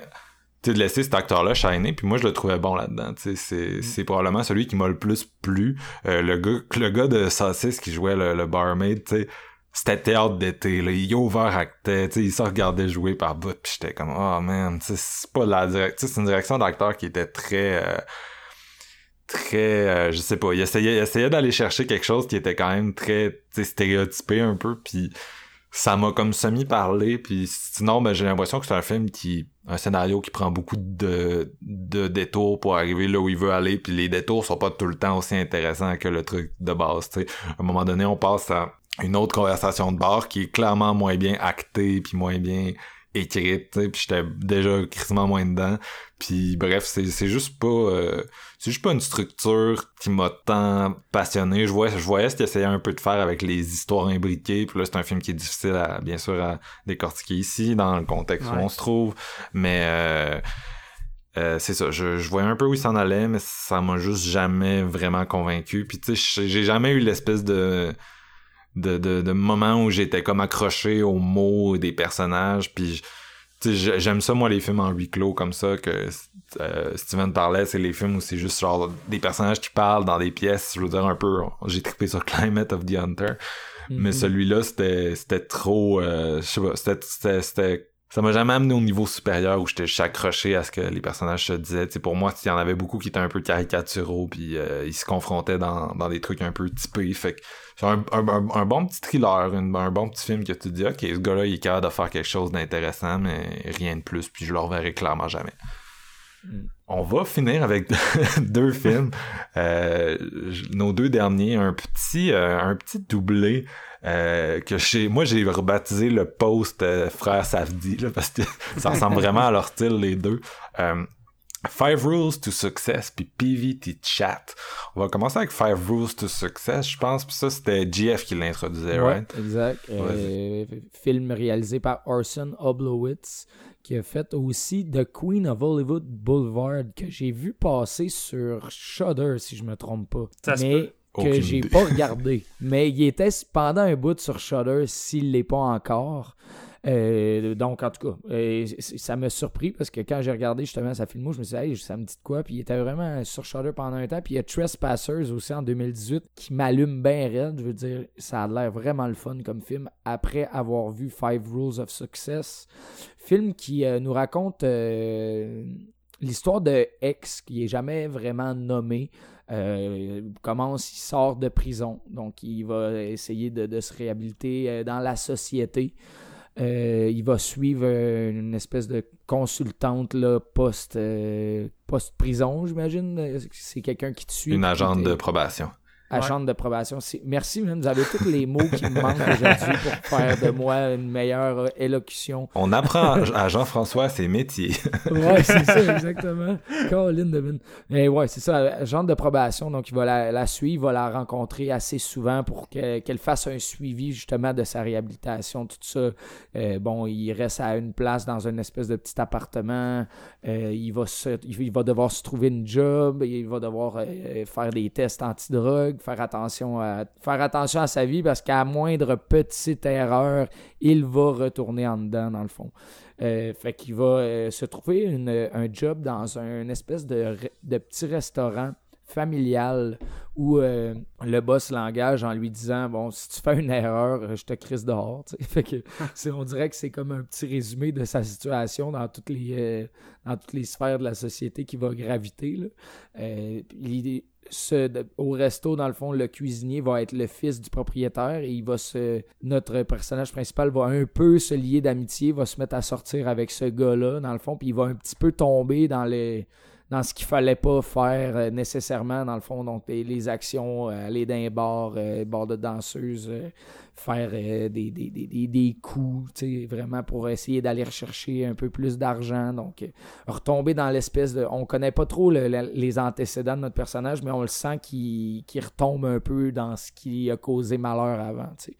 Euh, et tout ça, c'est vraiment, euh, tu l'as dit, pas Savdi, mais maudit que ça me fait penser au cinéma des frères Savdi, mais ça pue les Savdi. Tu vois qu'il est très, très influencé par leur cinéma, puis c'est, dans ce cas-ci, c'est très positif parce que c'est ultra bien raconté, c'est vraiment énervant comme film en même temps. Euh, il y a euh, je l'écoutais avec un de mes amis, puis euh, il, on, a dit une fois à un moment donné, c'était genre, c'était anxiety inducing, en voulant dire, je me sens tellement pas bien en regardant ce film-là. C'est comme les, les, situations dans lesquelles notre personnage gravite. Il n'y a rien de bon pour lui en ce moment. Tu le sais que, que ça va mal finir, on dirait. Tu anticipes le pire pour notre personnage. Je trouvais que l'histoire était vraiment bien, bien ficelée. bien écrite, puis tous les personnages qui nous est présentés, parce qu'il n'y en a pas énormément de personnages comme simili principaux. Par contre, sont vraiment intéressants. Là, entre autres, euh, le, son boss qui est justement le, directeur du restaurant, le propriétaire, qui est super intéressant, qui, lui donne des, opportunités, dans le fond, de, d'être augmenté dans, dans, la hiérarchie de son resto. De, il a donné plus de responsabilités. Donc, il, il, lui donne une confiance là où lui va se sentir comme euh, choyé par ça, mais il va un peu, à un moment donné peut-être aller un peu trop loin puis justement la perdre. Ça amène beaucoup de situations qui sont comme qui remettent en question la liberté du personnage principal qui est joué par Santiago Segura que je me souviens bien il a joué dans quoi de que ah, c'est ça si je me souviens bien c'est pour ça que je Dans la série de Scream. Ouais, et ça, j'avais 47 meters down, puis j'allais dire, c'est pour ça que je m'en souvenais pas. mais euh, ouais, au cinéma, c'était comme pas très marquant. Par contre, dans ce, dans ce film-ci, vraiment très bien dirigé, c'est excellent. C'est un des meilleurs coups euh, de Fantasia, selon moi. Je suis vraiment surpris. Euh, une, réalisation nerveuse, une caméra qui est tout le temps en mouvement, euh, une espèce de, photo comme quasiment crasse, qui, on, dirait que ça l'appuie le fait que le personnage n'a plus rien, qui repart de la base, dans le fond, de la société pour essayer de s'en ressortir. Parce que, mettons, la première étape, c'est la sortie de prison, mais d'être de retourner en société puis de se refaire une vie, tu sais, de Five Rules of Success, qui se, il se donne ça à lui-même, c'est comme une espèce de mandat pour réussir à s'en sortir. Euh, c'est pas facile, puis dans son cas à lui, autant qu'il va avoir des portes de sortie, c'est pas les c'est jamais les bonnes décisions qu'il va prendre euh, pour, pour que ça lui puisse l'aider. La relation avec son, son agente de probation, super intéressante. Le personnage en tant que tel est vraiment le fun. Ça amène à des confrontations qui sont ultra bien jouées, bien écrites aussi. Les dialogues sont savoureux. Euh, écoutez, si vous l'avez manqué, Five Rules, euh, je sais pas s'il euh, était pas en VOD. Hein, non, il était Non, non, il, il rejoue une autre fois par contre. Je sais juste plus quand. 1er septembre, le mardi. Bon, parfait. Ça. OK, that's it. Thank you, euh, Steven, parce que ça vaut vraiment la peine. Euh, une soundtrack un peu industrielle, euh, pratiquement synthwave, là, des bouts où c'est ultra. c'est très moderne, mais en même temps, ça, ça rappelle de quoi très 90s au, au travers. Là, c'est tellement bien fait. Je pense que ça a beaucoup d'influence, mais je pense que Orson Oblowitz démontre son talent avec une caméra. Puis euh, je pense qu'il y a des bonnes idées de mise en scène au travers de tout ça. Puis ça va finir sur une finale éclatée, là, j'en dis pas plus. Mais sérieusement, ça, ça c'est l'exemple d'un build-up qui va vers le haut et non l'exemple de Oak Room de tantôt qui va un peu en perdre des plumes. Je pense que Five Rules of Success et de meilleur en meilleur, de minute en minute. Je sais pas si vous comprenez ce que je veux dire. C'est, euh, très très solide comme métrage. Steven, est-ce que tu comprends ce que Jeff veut dire? Ah ouais, je comprends tout le temps ce que Jeff veut dire. Quand il cherche un emploi, là, il cherche le nom. Quand il cherche un métier. Écoute, euh, j'ai, j'ai adoré ça. Honnêtement, c'est un des, un des excellents films euh, qu'on va avoir vu à Fantasia. C'est un peu le good time du Fantasia, si on veut, dans un sens. Parce que oui, ça semble très influencé par le style froid et très réaliste dans la mise en scène et la photographie des Safety. Euh, je rajouterais peut-être avec un petit côté euh, Gaspard Noé sur certains, certains effets puis le côté de la violence. Le euh, côté psychosexuel d'ailleurs, qui peut-être qui marche le moins dans le film pour moi. Ouais, le côté psychosexuel, mais la descente un peu. la descente aux enfers. Parce que veux, pas, c'est ça que c'est. Oui, on, on sait pas trop ce que X a fait dans le passé, mais en sortant de la prison, le but précis, c'est avoir une certaine rédemption. Ce personnage-là est décidé à atteindre une rédemption et à, essayer de vivre. Euh, essayer de vivre le rêve américain, c'est un peu ça. Euh, mais évidemment, il va vivre aussi avec les inégalités de la société. On dirait qu'il y a tout le temps de, un bâton dans ses roues dans tous les domaines possibles parce que ben, c'est pas le typique blanc américain. Puis déjà là, il va le voir avec euh, la, la, genre de rivalité avec le fils du gars du restaurant qui va entretenir une relation avec lui, que lui, il se fout de tout. Il sait qu'il sort de, prison, mais il est tout le temps en train de fumer de la drogue devant lui, de vouloir l'intégrer dans des coups, puis que lui, il se fait jamais pogner, tout est bien beau. sais même son agente de, de probation, lui, il essaie de faire toutes les choses vraiment correctement, puis même elle, est déjà prête à le renvoyer en prison, puis elle a mm-hmm. vraiment des. Elle a vraiment un côté. Euh, un côté, je sais pas si je peux aller jusque-là, mais elle a vraiment un côté raciste de, en dedans d'elle, puis qu'elle va l'utiliser contre lui dans une séquence qui est crissement malaisante, que j'ai pas vu venir. Puis vraiment, on dirait que tout est là pour faire descendre notre personnage vers l'irréparable puis qu'il va juste pas réussir. Fait que je trouve que le rendu, l'évolution psychologique du personnage est crissement, crissement réussi. L'acteur principal est vraiment solide, c'est déjà ça qui l'aide. Mais j'ai beaucoup aimé les jeux de, de montage qui, à toutes les fois qu'il est dans une situation délicate ou qui exploserait de violence, ben tout ce que tu vois, c'est un peu euh, sa pensée intérieure, puis tu vois avec un petit effet, euh, comme je dis, un petit effet plus Gaspard Noé, qu'est-ce qui arriverait, puis finalement prend une grande respiration, puis essaie d'avancer euh, pareil, puis de, continuer. Mais tu sais, somme toute, c'est ça. C'est vraiment. C'est pas tant un film, je dirais, qui, qui, révolutionne dans ces thématiques ou ces choses-là, mais c'est juste que c'est crissement bien foutu, c'est bien acté, puis j'ai juste embarqué à fond dans, le produit fini. Puis tu sais, c'est peut-être ça que je reproche un peu, un coup que le film se termine, tu sais, il manque peut-être. Euh, un petit, euh, un, petit, un petit cossin pour se démarquer parce que tu vois que c'est un réalisateur qui est très influencé par d'autres, mais déjà là, tu vois que le gars, il a, il a, il a, des compétences là, pour offrir mhm. un, putain de, métrage qui va être euh, qui va peut-être être plus élevé que celui-ci. Mais je veux dire, j'ai trouvé ça vraiment solide, puis j'ai embarqué à fond, puis il y a vraiment des bonnes idées. Moi, la finale, la finale je l'ai vraiment aimé avec ce qu'il essaye de faire avec son rêve, là, une espèce de restaurant, je veux pas en dire plus, là, mais euh, j'ai trouvé ça vraiment efficace, c'était bon. Puis, euh, ah ouais. Ah, puis un autre aspect, je veux dire, avant de laisser Marc-Antoine. je, suis comme Marc-Antoine, moi, on, on, est un peu pareil là-dessus, mais on aime ça, les films euh, un peu à la Abel Ferreira puis euh, Martin Scorsese tu sais les espèces de films sur le New York crasse puis avec une photographie crasse puis tu mais là, suis genre des personnages. T'es taillé hein? dans celle-là c'est même pas New York. Non mais c'est ça c'est ça je veux dire. On est habitué avec ça avec New York. C'est tout à New York qui est représenté ici. Puis Los Angeles dans les films souvent c'est présenté comme la ville des anges puis tout, tout est beau tout est illuminé. le côté Hollywood. Ouais le côté Michael Hollywood. Mann. Michael Mann mais celui-ci ose nous montrer le côté crasse de Los Angeles à la New York, puis ça, ça m'a vraiment plu, puis ça faisait différent, fait chapeau. Excuse-moi, j'ai volé ton punch en esti. Ouais, t'es chiant. tu l'as vu venir. C'était pas ma mère.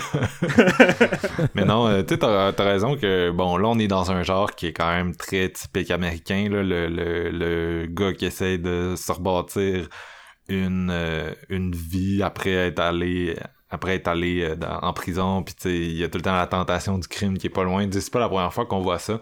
Euh, moi, ce que j'ai beaucoup apprécié, c'est vraiment le style visuel qui m'a mis sur le cul. Mm. à la base, Five Rose to Success, c'était pas tant un film qui était dans mes... Euh, dans ma liste de hey il faut vraiment que je voie ça tu sais.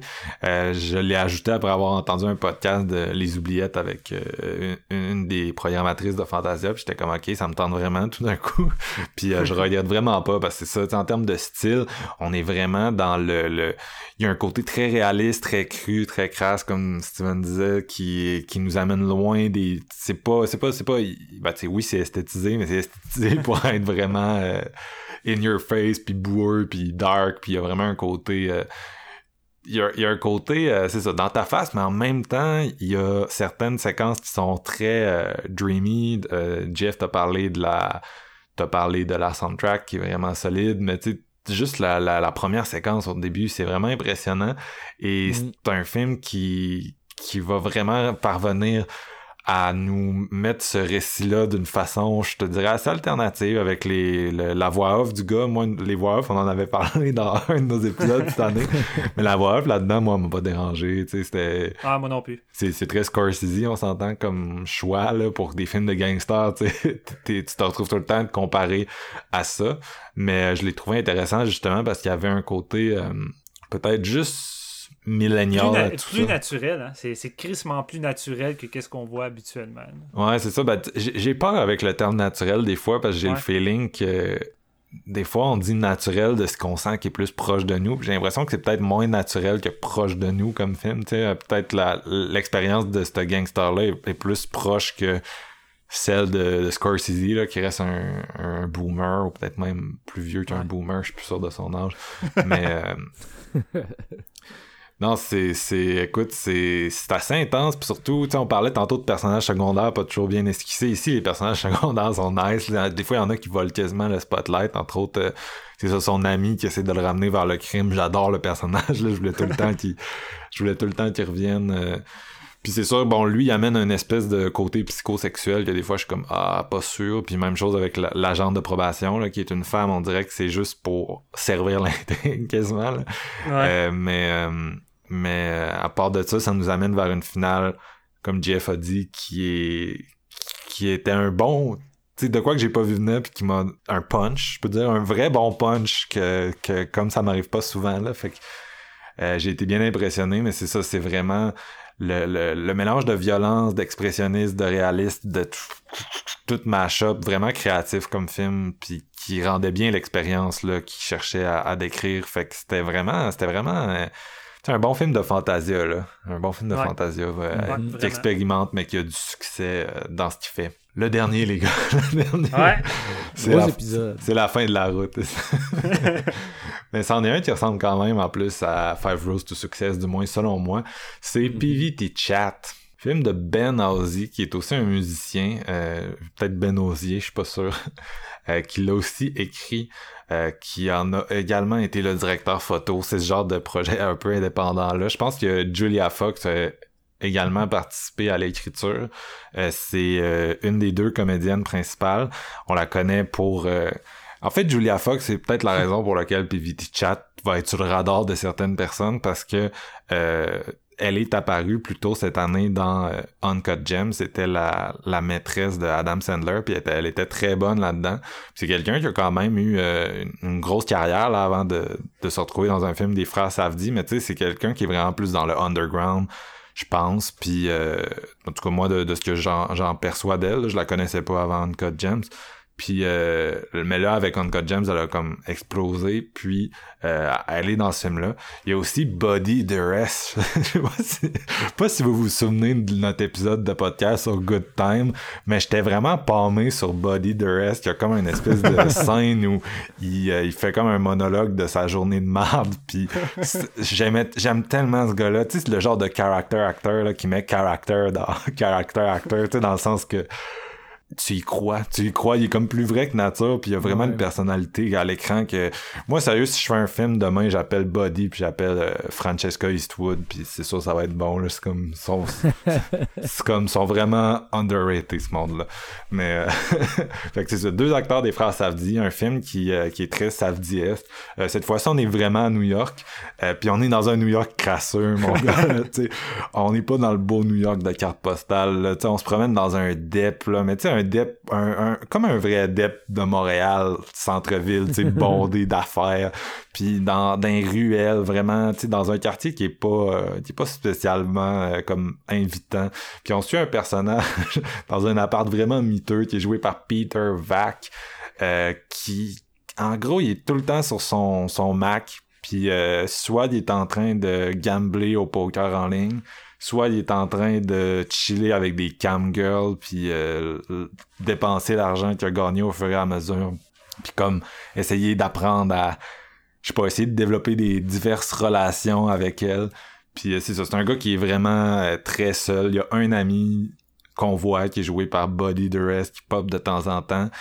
Sinon c'est pas mal ça. Puis là il se lit avec une cam girl qui est jouée par Julia Fox bien sûr qui est comme une dominatrix puis ah, il va être plus proche d'elle que d'autres, puis euh, notamment parce qu'ils vont comme être capables de parler de certaines choses, de passer un peu au-dessus de, de, la relation euh, de je paye puis t'es payé, tu sais, puis euh, puis éventuellement il va la voir dans son dep miteux. fait que, alors qu'elle lui avait dit qu'elle vivait en Californie, fait que là en tout cas il réalise que Mais c'est ambigu on voit pratiquement jamais son visage. Ouais, c'est ça. On n'est pas tant sûr que c'est. C'est ça. Lui pense qu'il l'a vu. On est dans un genre de. de... Il y avait quelqu'un qui faisait une référence à Vertigo. Moi, je dirais oui, Vertigo, mais on est dans Body Double de, Palma, là, parce que c'est pas mal plus. c'est pas mal plus crasseux qu'un Vertigo, mais euh, Body Double qui était lui-même une grosse variation sur Vertigo, bien sûr. Mais euh, non, c'est ça. Fait que là, est-ce que est vraiment à côté de chez lui? Est-ce que non? Il va comme essayer de découvrir ça tout en... Il y a comme une série de, de péripéties en même temps. Euh, j'ai je, m'attendais à aimer ça. C'est un film que je voulais beaucoup voir. Encore une fois, hypé par le même épisode des Oubliettes, parce que s'il pas lui non plus sur mon radar. Euh, j'ai été vraiment impressionné par ce que j'ai vu. Euh, tu sais, oui, c'est un film que je pense il y a certaines personnes qui vont juste pas accrocher dans l'espèce de romance d'un gars qui est pas tellement c'est pas quelqu'un qui est tellement facile à apprécier le lead puis euh, il tombe dans une espèce de romance avec tu sais c'est un peu le au début, t'as un peu l'impression d'être dans un film de la, la- le, le cliché de la prostituée au cœur d'or, là, tu sais. Mais éventuellement, la façon que ça évolue, ça m'a vraiment surpris. Euh, Puis c'est difficile d'en parler sans trop spoiler, mais tu sais, c'est un genre de, un genre de romance des temps modernes, tu sais, qui étudie un personnage qui, qui, euh, oui, a une série d'addictions, mais la plus grosse d'entre elles, je pense, qui est comme jamais vraiment abordée, c'est la, la cyberdépendance. Puis tu sais, qui est vraiment tout seul dans son appart avec les fenêtres défoncées, puis qui a pas d'argent, puis qui fait juste se lier comme dans ces espèces de relations là qui a qui qui, qui, qui sont hyper factices puis il est juste comme pas capable de se connecter avec personne puis en tout cas de la façon que c'est que c'est mis en scène que c'est joué euh, c'est un film aussi qui est très euh, qui est très frontal là. je pense qu'il profite du fait que c'est ça c'est un c'est vraiment indie comme projet puis euh, tu sais, la nudité frontale de gars qui se crossent là tu sais c'est pas très moi personnellement ça me c'est pas quelque chose que j'étais comme oh mon dieu mais euh, j'en ai beaucoup tu sens, entendu tu sens parler. pas que c'est là pour choquer, tu sais? Non, ben c'est ça. Tu sais. J'en ai beaucoup entendu parler depuis, là, mais en même temps, tu sais, j'ai l'impression que c'était comme central à ce qu'il cherchait de, à raconter. Surtout euh, une, dans une scène euh, finale qui est comme une des une de mes scènes préférées euh, que j'ai vues cette année personnellement. Euh, toute une étude de personnages, puis éventuellement tu réalises que c'est une étude de caractère, mais pas juste d'une personne, de deux. Puis Julia Fox, elle a, elle a plus de temps au fur et à mesure que le film avance. Elle, elle devient moins euh, au départ, c'est juste c'est juste un espèce de fantasme un peu évanescent. C'est une personne dans l'ordinateur qui, qui fait ce pourquoi elle reçoit de l'argent. Mais euh, éventuellement, tu explores beaucoup plus son personnage, puis euh, il, est il est vraiment intéressant, puis ça donne une bonne contrepartie, puis en même temps, c'est un film qui il est tout le temps sa fine ligne de est-ce qu'on va finir dans Pretty Woman ou je sais pas trop mais moi j'ai trouvé qu'on on, on parvenait à ne pas le faire puis euh, que c'était vraiment comme tu sais oui c'est dark puis oui c'est très safdiesque mais comme espèce d'étude des relations au temps du numérique entre du monde fucked up euh, très nice. Très nice. Steven euh, non GF GF t'as-tu aimé ça autant que moi? Espèce d'agace. Ouais, man. Ouais. Caroline de Bin. Hey, man, c'est. euh, Écoute, on est avec un mythomane qui joue au blackjack puis qui dépense son cash devant des cam girls. puis qui tombe in love puis qui raconte des histoires comme quoi qui est plein Ouais. plein d'argent qui est homme d'affaires qui Ouais. il, il attend des appels pour avoir de l'investissement parce que genre il, il monte un hostie Ouais. de bateau. J'aurais dû le dire, ça. Je sais pas pourquoi je l'ai pas dit, mais c'est quand même très important dans l'intrigue. Toute la notion de mensonge. Ouais, Ouais. c'est, c'est- il est clairement, il se croit, il, il embarque tellement dans son mensonge, puis ça devient tellement important avec le personnage de Julia Fox qui est, il se croit jusqu'à temps que ça y revienne d'en face. Mais tu sais, on va pas plus loin là-dedans, là, je veux dire, sérieux, ce film-là est bas, il déborde de scènes choc puis de de péripéties loufoques justement parce que notre personnage il se met les pieds d'un plat ici et là mais pas comme dans euh, Five Rules of Success là non il est Ouais. il se croit là-dedans puis il comprend pas que ça va pas fonctionner. Five Rules, c'est un good time. Lui, c'est un uncut gems. Ouais, ouais, c'est ouais, c'est ça, c'est vrai que le parallèle est très solide. Euh, moi, j'ai crissement aimé ça, honnêtement. Où c'est que ça s'en va? Euh, Peter Vac, voyons donc, man. Le- le- son acting est de feu là-dedans, ça a pas d'allure. Julia Fox aussi, j'ai adoré leur relation. Euh, j'ai vraiment, écoute, il est tellement caricaturé en même temps d'être de pas l'être, Peter Mhm. Vac. Tu sais, quand il fait ses nouilles à tous les de jours, tu sais, le, le fait qu'il ait pas d'argent, là, c'est représenté comme quelqu'un qui a pas d'argent, sûrement à New York, dans un quartier Ouais. paumé. là. Il, il est tellement cohérent dans sa performance que t'es juste. Tu, tu y crois à un moment donné, là. Il est, oui. juste, il est de même, là, je sais pas. Il vend du rêve à Julia Fox sur l'ordinateur de son esti de projet, puis d'un- d'une main, il brasse ses nouilles, puis il va mettre la poudre dans ses ramen sans que le- la cam le voit, pour pas pour que ça, ça, ça scrape tout son esti de gros euh, scheme qu'il invente. Là. Hey, je riais, mais j'étais genre, à quel point tu descends, puis c'est bas? C'est bas, mais c'est genre. Il, peut pas aller plus bas. Donc lui, il veut, il veut juste remonter. Tu sais, c'est vraiment un personnage où qui est comme. Puis on, on en connaît euh, de plus en plus sur lui que le film avance. Puis c'est vraiment là, c'est rock bottom. là. Tu peux pas vraiment être pire que ça. Fait que nécessairement, tous les moyens qu'il prend pour essayer de se remonter, rendu là, tu peux même pas essayer de te redescendre. C'est ça. Tu sais, c'est comme, c'est comme le, intéressant. c'est comme Uncut Gems si, le gars, il était pas riche, c'était pas Adam Sandler, Ouais. c'était juste un acteur C'est non-name qui joue au poker en ligne. dans- Tu sais, c'est c'est comme Uncut Gems avec aucun glamour de, tu sais. aucun cash, aucun diamant, aucun rien. C'est genre, comment t'essayes de repartir? Let's go, vas-y. La seule affaire qu'il y a, c'est un ordinateur, man. c'est tout, là. Fait que, euh, non, hey, man, c'est très solide comme film, puis ça s'en va là où je pensais pas que ça allait aller, mais ça reste de, ça, reste intéressant, ça devient de plus en plus quand tu réalises euh, l'ampleur que ça va prendre vraiment, tu sais, quand tu, te mets à rencontrer, euh, ben là, non, je, euh, je vais même pas y aller, je peux, non. tu sais, faut que tu te surveilles, hein, tu sais, là, j'étais emballé, puis j'allais... Mm-hmm. Mais ouais. C'est vrai que ça joue beaucoup avec la notion de catfishing, des vérités puis des mensonges qu'on on, dit en ligne. Puis en ça, tu sais, je regardais le film, j'étais comme étant un gros film de Brian De Palma, j'étais comme genre je voudrais que Brian De Palma voit ça. Je suis sûr qu'il aimerait ce petit film là, genre c'est vraiment le genre de truc qui ferait genre à l'ère du numérique là. En tout cas, c'est peut-être moi qui en, pousse un peu mais ouais. Non, mais je vois, la, je vois le lien, puis euh, écoute, euh, c'est cave, là, mais genre, je peux dire une chose, le poster de PVT Chat, je le veux. Ouais, je veux ça, man, chez nous, ça n'a pas de sens comme assez minimaliste, puis ça raconte toute l'histoire en même temps, là, c'est du génie. Tu fais un film indie, c'est ça que tu as besoin comme affiche, là. C'est, ouais, c'est ça. Toi, Steven, ton verdict?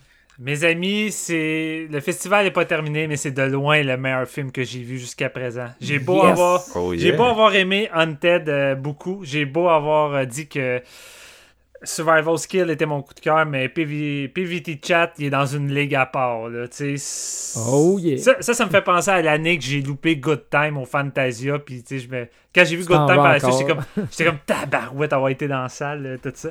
Il est quand même. ça fait longtemps que j'avais pas vu Andrew Garfield aussi désaxé dans un film.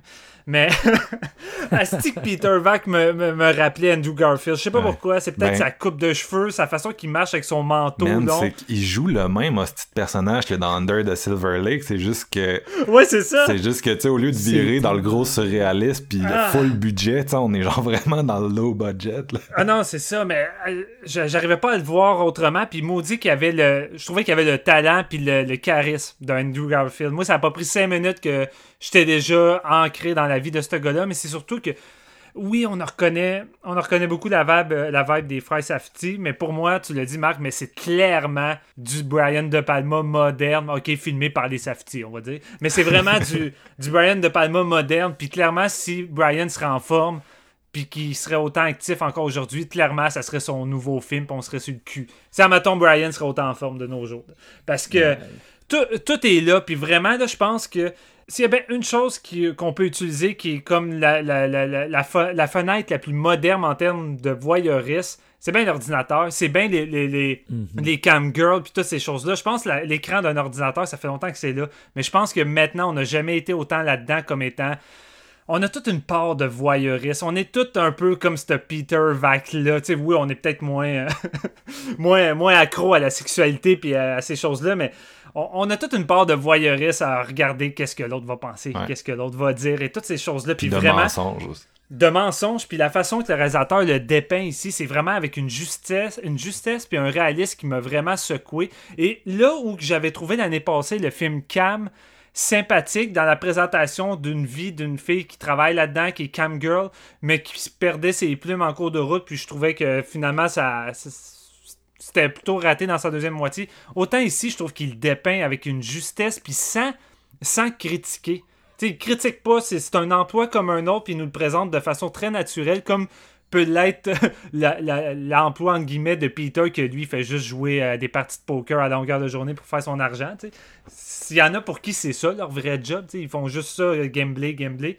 Puis la façon que ces deux personnages-là vont se relier, puis que ça va devenir. Euh, tu l'as dit, mais c'est comme du catfishing. Puis à un moment donné, tu sais plus qui utilise qui, puis qui essaie d'utiliser à, son avantage l'autre personne, mais pourquoi, tu au bout du compte? Parce qu'à un moment donné, il y a une romance qui commence à se développer, mais au début, tu y crois pas, cette romance-là. Tu pour toi, tu es comme c'est purement sexuel. Tu le personnage de, Jack est là parce qu'il y a c'est un fantasme sexuel. Le gars, il a une dépendance euh, à la sexualité. C'est pas pour rien qu'il est tout le temps sur les, les cam girls. Puis la seule qui réussit à le dominer, à, venir y, assouvir ses désirs, ben, justement c'est la dominatrice qui est interprétée par euh, Julia Fox, qui est crissement solide là-dedans. Puis même lui, quand il essaie de s'intéresser à elle, puis comment ah, montre-moi tes toits, je veux voir que, qu'est-ce que tu peins. Puis là, il dit Ah oui, c'est la plus belle chose que j'ai jamais vue. elle, elle a la même fucking réaction que toi de envers lui. T'es comme. Clairement, il dit de la bullshit. Le gars, il est juste là parce qu'il aime se crosser, puis là, il essaie d'interagir un peu plus que ça. Mais c'est bizarre, à un moment donné, la façon que le récit avance, comment les situations s'enchaînent, puis comment tu vois l'envers du décor des deux personnages, tu commences à croire un peu à cette fausse romance-là qui devient réelle, qui est pas tant glorifiée, qui est loin des trucs euh, hollywoodiens. C'est pas une romance tant cool que je me dis, Chris, j'ai envie de vivre ça. Mais on dirait que ces deux personnages-là, dans leurs milieux différents, sont quand même crissement seuls. Puis il y, a comme une solitude qui arrive à se rejoindre tous les deux, euh, qui arrive à les faire sortir de leur mode de vie qu'ils ont en ce moment, qui sont pas tant heureux de leur côté. Puis la, façon que c'est euh, dirigé vers la finale, j'ai trouvé que c'était vraiment habile, imprévu. Puis comme toi, Marc-Antoine, moi, la finale, je l'ai trouvé vraiment solide. Puis ça l'a montré un autre aspect que j'ai vraiment aimé, mais qui était comme le voyeuriste à travers, à travers l'écran d'un ordinateur, un coup tu réussis à, à traverser cet écran-là, puis tu, peux, tu puisses assouver ce que tu voudrais dans une certaine réalité. C'est là que tu te rends compte que le, le voyeuriste, c'est tout le temps mieux, justement, quand tu es derrière la fenêtre, puis pas l'autre bord, puis ça a des, certaines conséquences. Puis la façon qu'il traite ça là-dedans, euh, j'ai trouvé ça intelligent, puis vraiment habile. Euh, puis euh, j'ai juste embarqué à fond. moi, étant un gros fan de Brian De Palma, en termes de mise en scène, j'ai trouvé ça crissement solide. C'est vraiment crasse. Ça m'a vraiment rappelé les productions fin 70, début 80 de De Palma. Puis les longues séquences de marche dans les rues. Puis tous les moments plus awkward où que Jack franchit un, franchit un peu la barrière de juste un petit peu creepy. Là. Il pose des questions puis il dit des choses. juste quand il va parler à, à Scarlett puis il va dire Hey, je t'ai vu, euh, vu dans un dépanneur, j'espère que tu dégustes bien ta bonne bière. Ça sonne le gars creepy qui t'a vu, puis euh, ça prend du temps avant qu'elle y réponde. fait il y a vraiment une ambiguïté sur est-ce que Scarlett a vraiment, a vraiment euh, un désir envers Jack? Ou Jack, est-ce que c'est un héros qu'on a envie de suivre ou que c'est juste un gars creepy comme n'importe qui qui peut avoir sur l'internet de nos jours? Puis, je sais pas, c'est vraiment une étude de personnage complexe qui m'a fait valser un peu de, de gauche à droite à savoir est-ce que j'apprécie Jack ou pas, puis est-ce que j'arrive à croire ou pas à leur relation? Puis je trouve qu'il y a tout le temps cette espèce d'ambiguïté-là qui, qui est maintenue tout le long, puis j'ai trouvé ça vraiment solide. Fait que c'est du. C'est littéralement du grand cinéma indie. C'est ça pour moi du vrai gros cinéma indie. Puis en Fantasia, il faut fouiller parce que souvent c'est caché. c'est caché dans le fin fond avec euh, d'autres produits qu'on a tendance à juste euh, zioter les, les, gros noms. Puis écoute, euh, maintenant, à Ben Ozzy, je vais, je vais, je vais zioter euh, attentivement tout ce qu'il va faire par la suite. Malade, malade. C'est vrai, c'est vrai qu'à Fantasia, on a, tu sais, il y a une partie qui est comme focusser ses gros noms avec des gros yeux puis un peu de bave sur le bord de la bouche mais des fois les gros noms c'est The Reckoning puis c'est le pire film que t'as vu en 40 de Fantasia expérience vécue ouais. puis à côté ben t'as des trucs que, que, il faut que tu fouilles un peu plus mais que bang bang donc on vous recommande sérieusement vite Chat. Malheureusement, euh, au moment où on enregistre, les deux euh, screenings ont déjà eu lieu. Donc, euh, vous l'avez vu ou bien vous allez devoir l'espérer en VOD un de ces jours. C'est le genre de film que on sait pas où, on sait pas quand. Mais malheureusement. Bref, bonne bombe. Un excellent épisode, très long pour du Fantasia, mais je suis content parce qu'on a parlé de plein de films que j'étais impatient de parler, puis je pense quand même que ça a fait une discussion intéressante. Yes. Mhm. Puis en plus, euh, notre prochain, on a encore des gros morceaux qu'on n'a pas vus. Fait que je suis encore très excité. Yes, euh, on va, on va essayer de se réunir bientôt pour enregistrer. Ça a été un peu long pour sortir cet épisode-ci, mais on va bientôt vous en amener un autre. Et euh, bien sûr, l'idée par Alone de John Iams ainsi que The Dark and the Wicked, le nouveau Brian Bertino, dont la bande-annonce est sortie. Puis on est bien intrigué. Ça va-tu être bon? Ça va-tu être comme The Strangers? et euh, à suivre, à suivre. Fait qu'on se retrouve très bientôt. Euh, Fantasia, ça, se poursuit. On a encore euh, pas mal de stock à vous parler. Des gros morceaux, même si on vient d'en faire plusieurs. Et c'est ça. Merci les gars pour cette longue conversation. J'ai bien du fun avec vous autres à Fantasia, comme d'habitude. C'est solide. Ben toujours un plaisir. Merci tout le monde. Bye.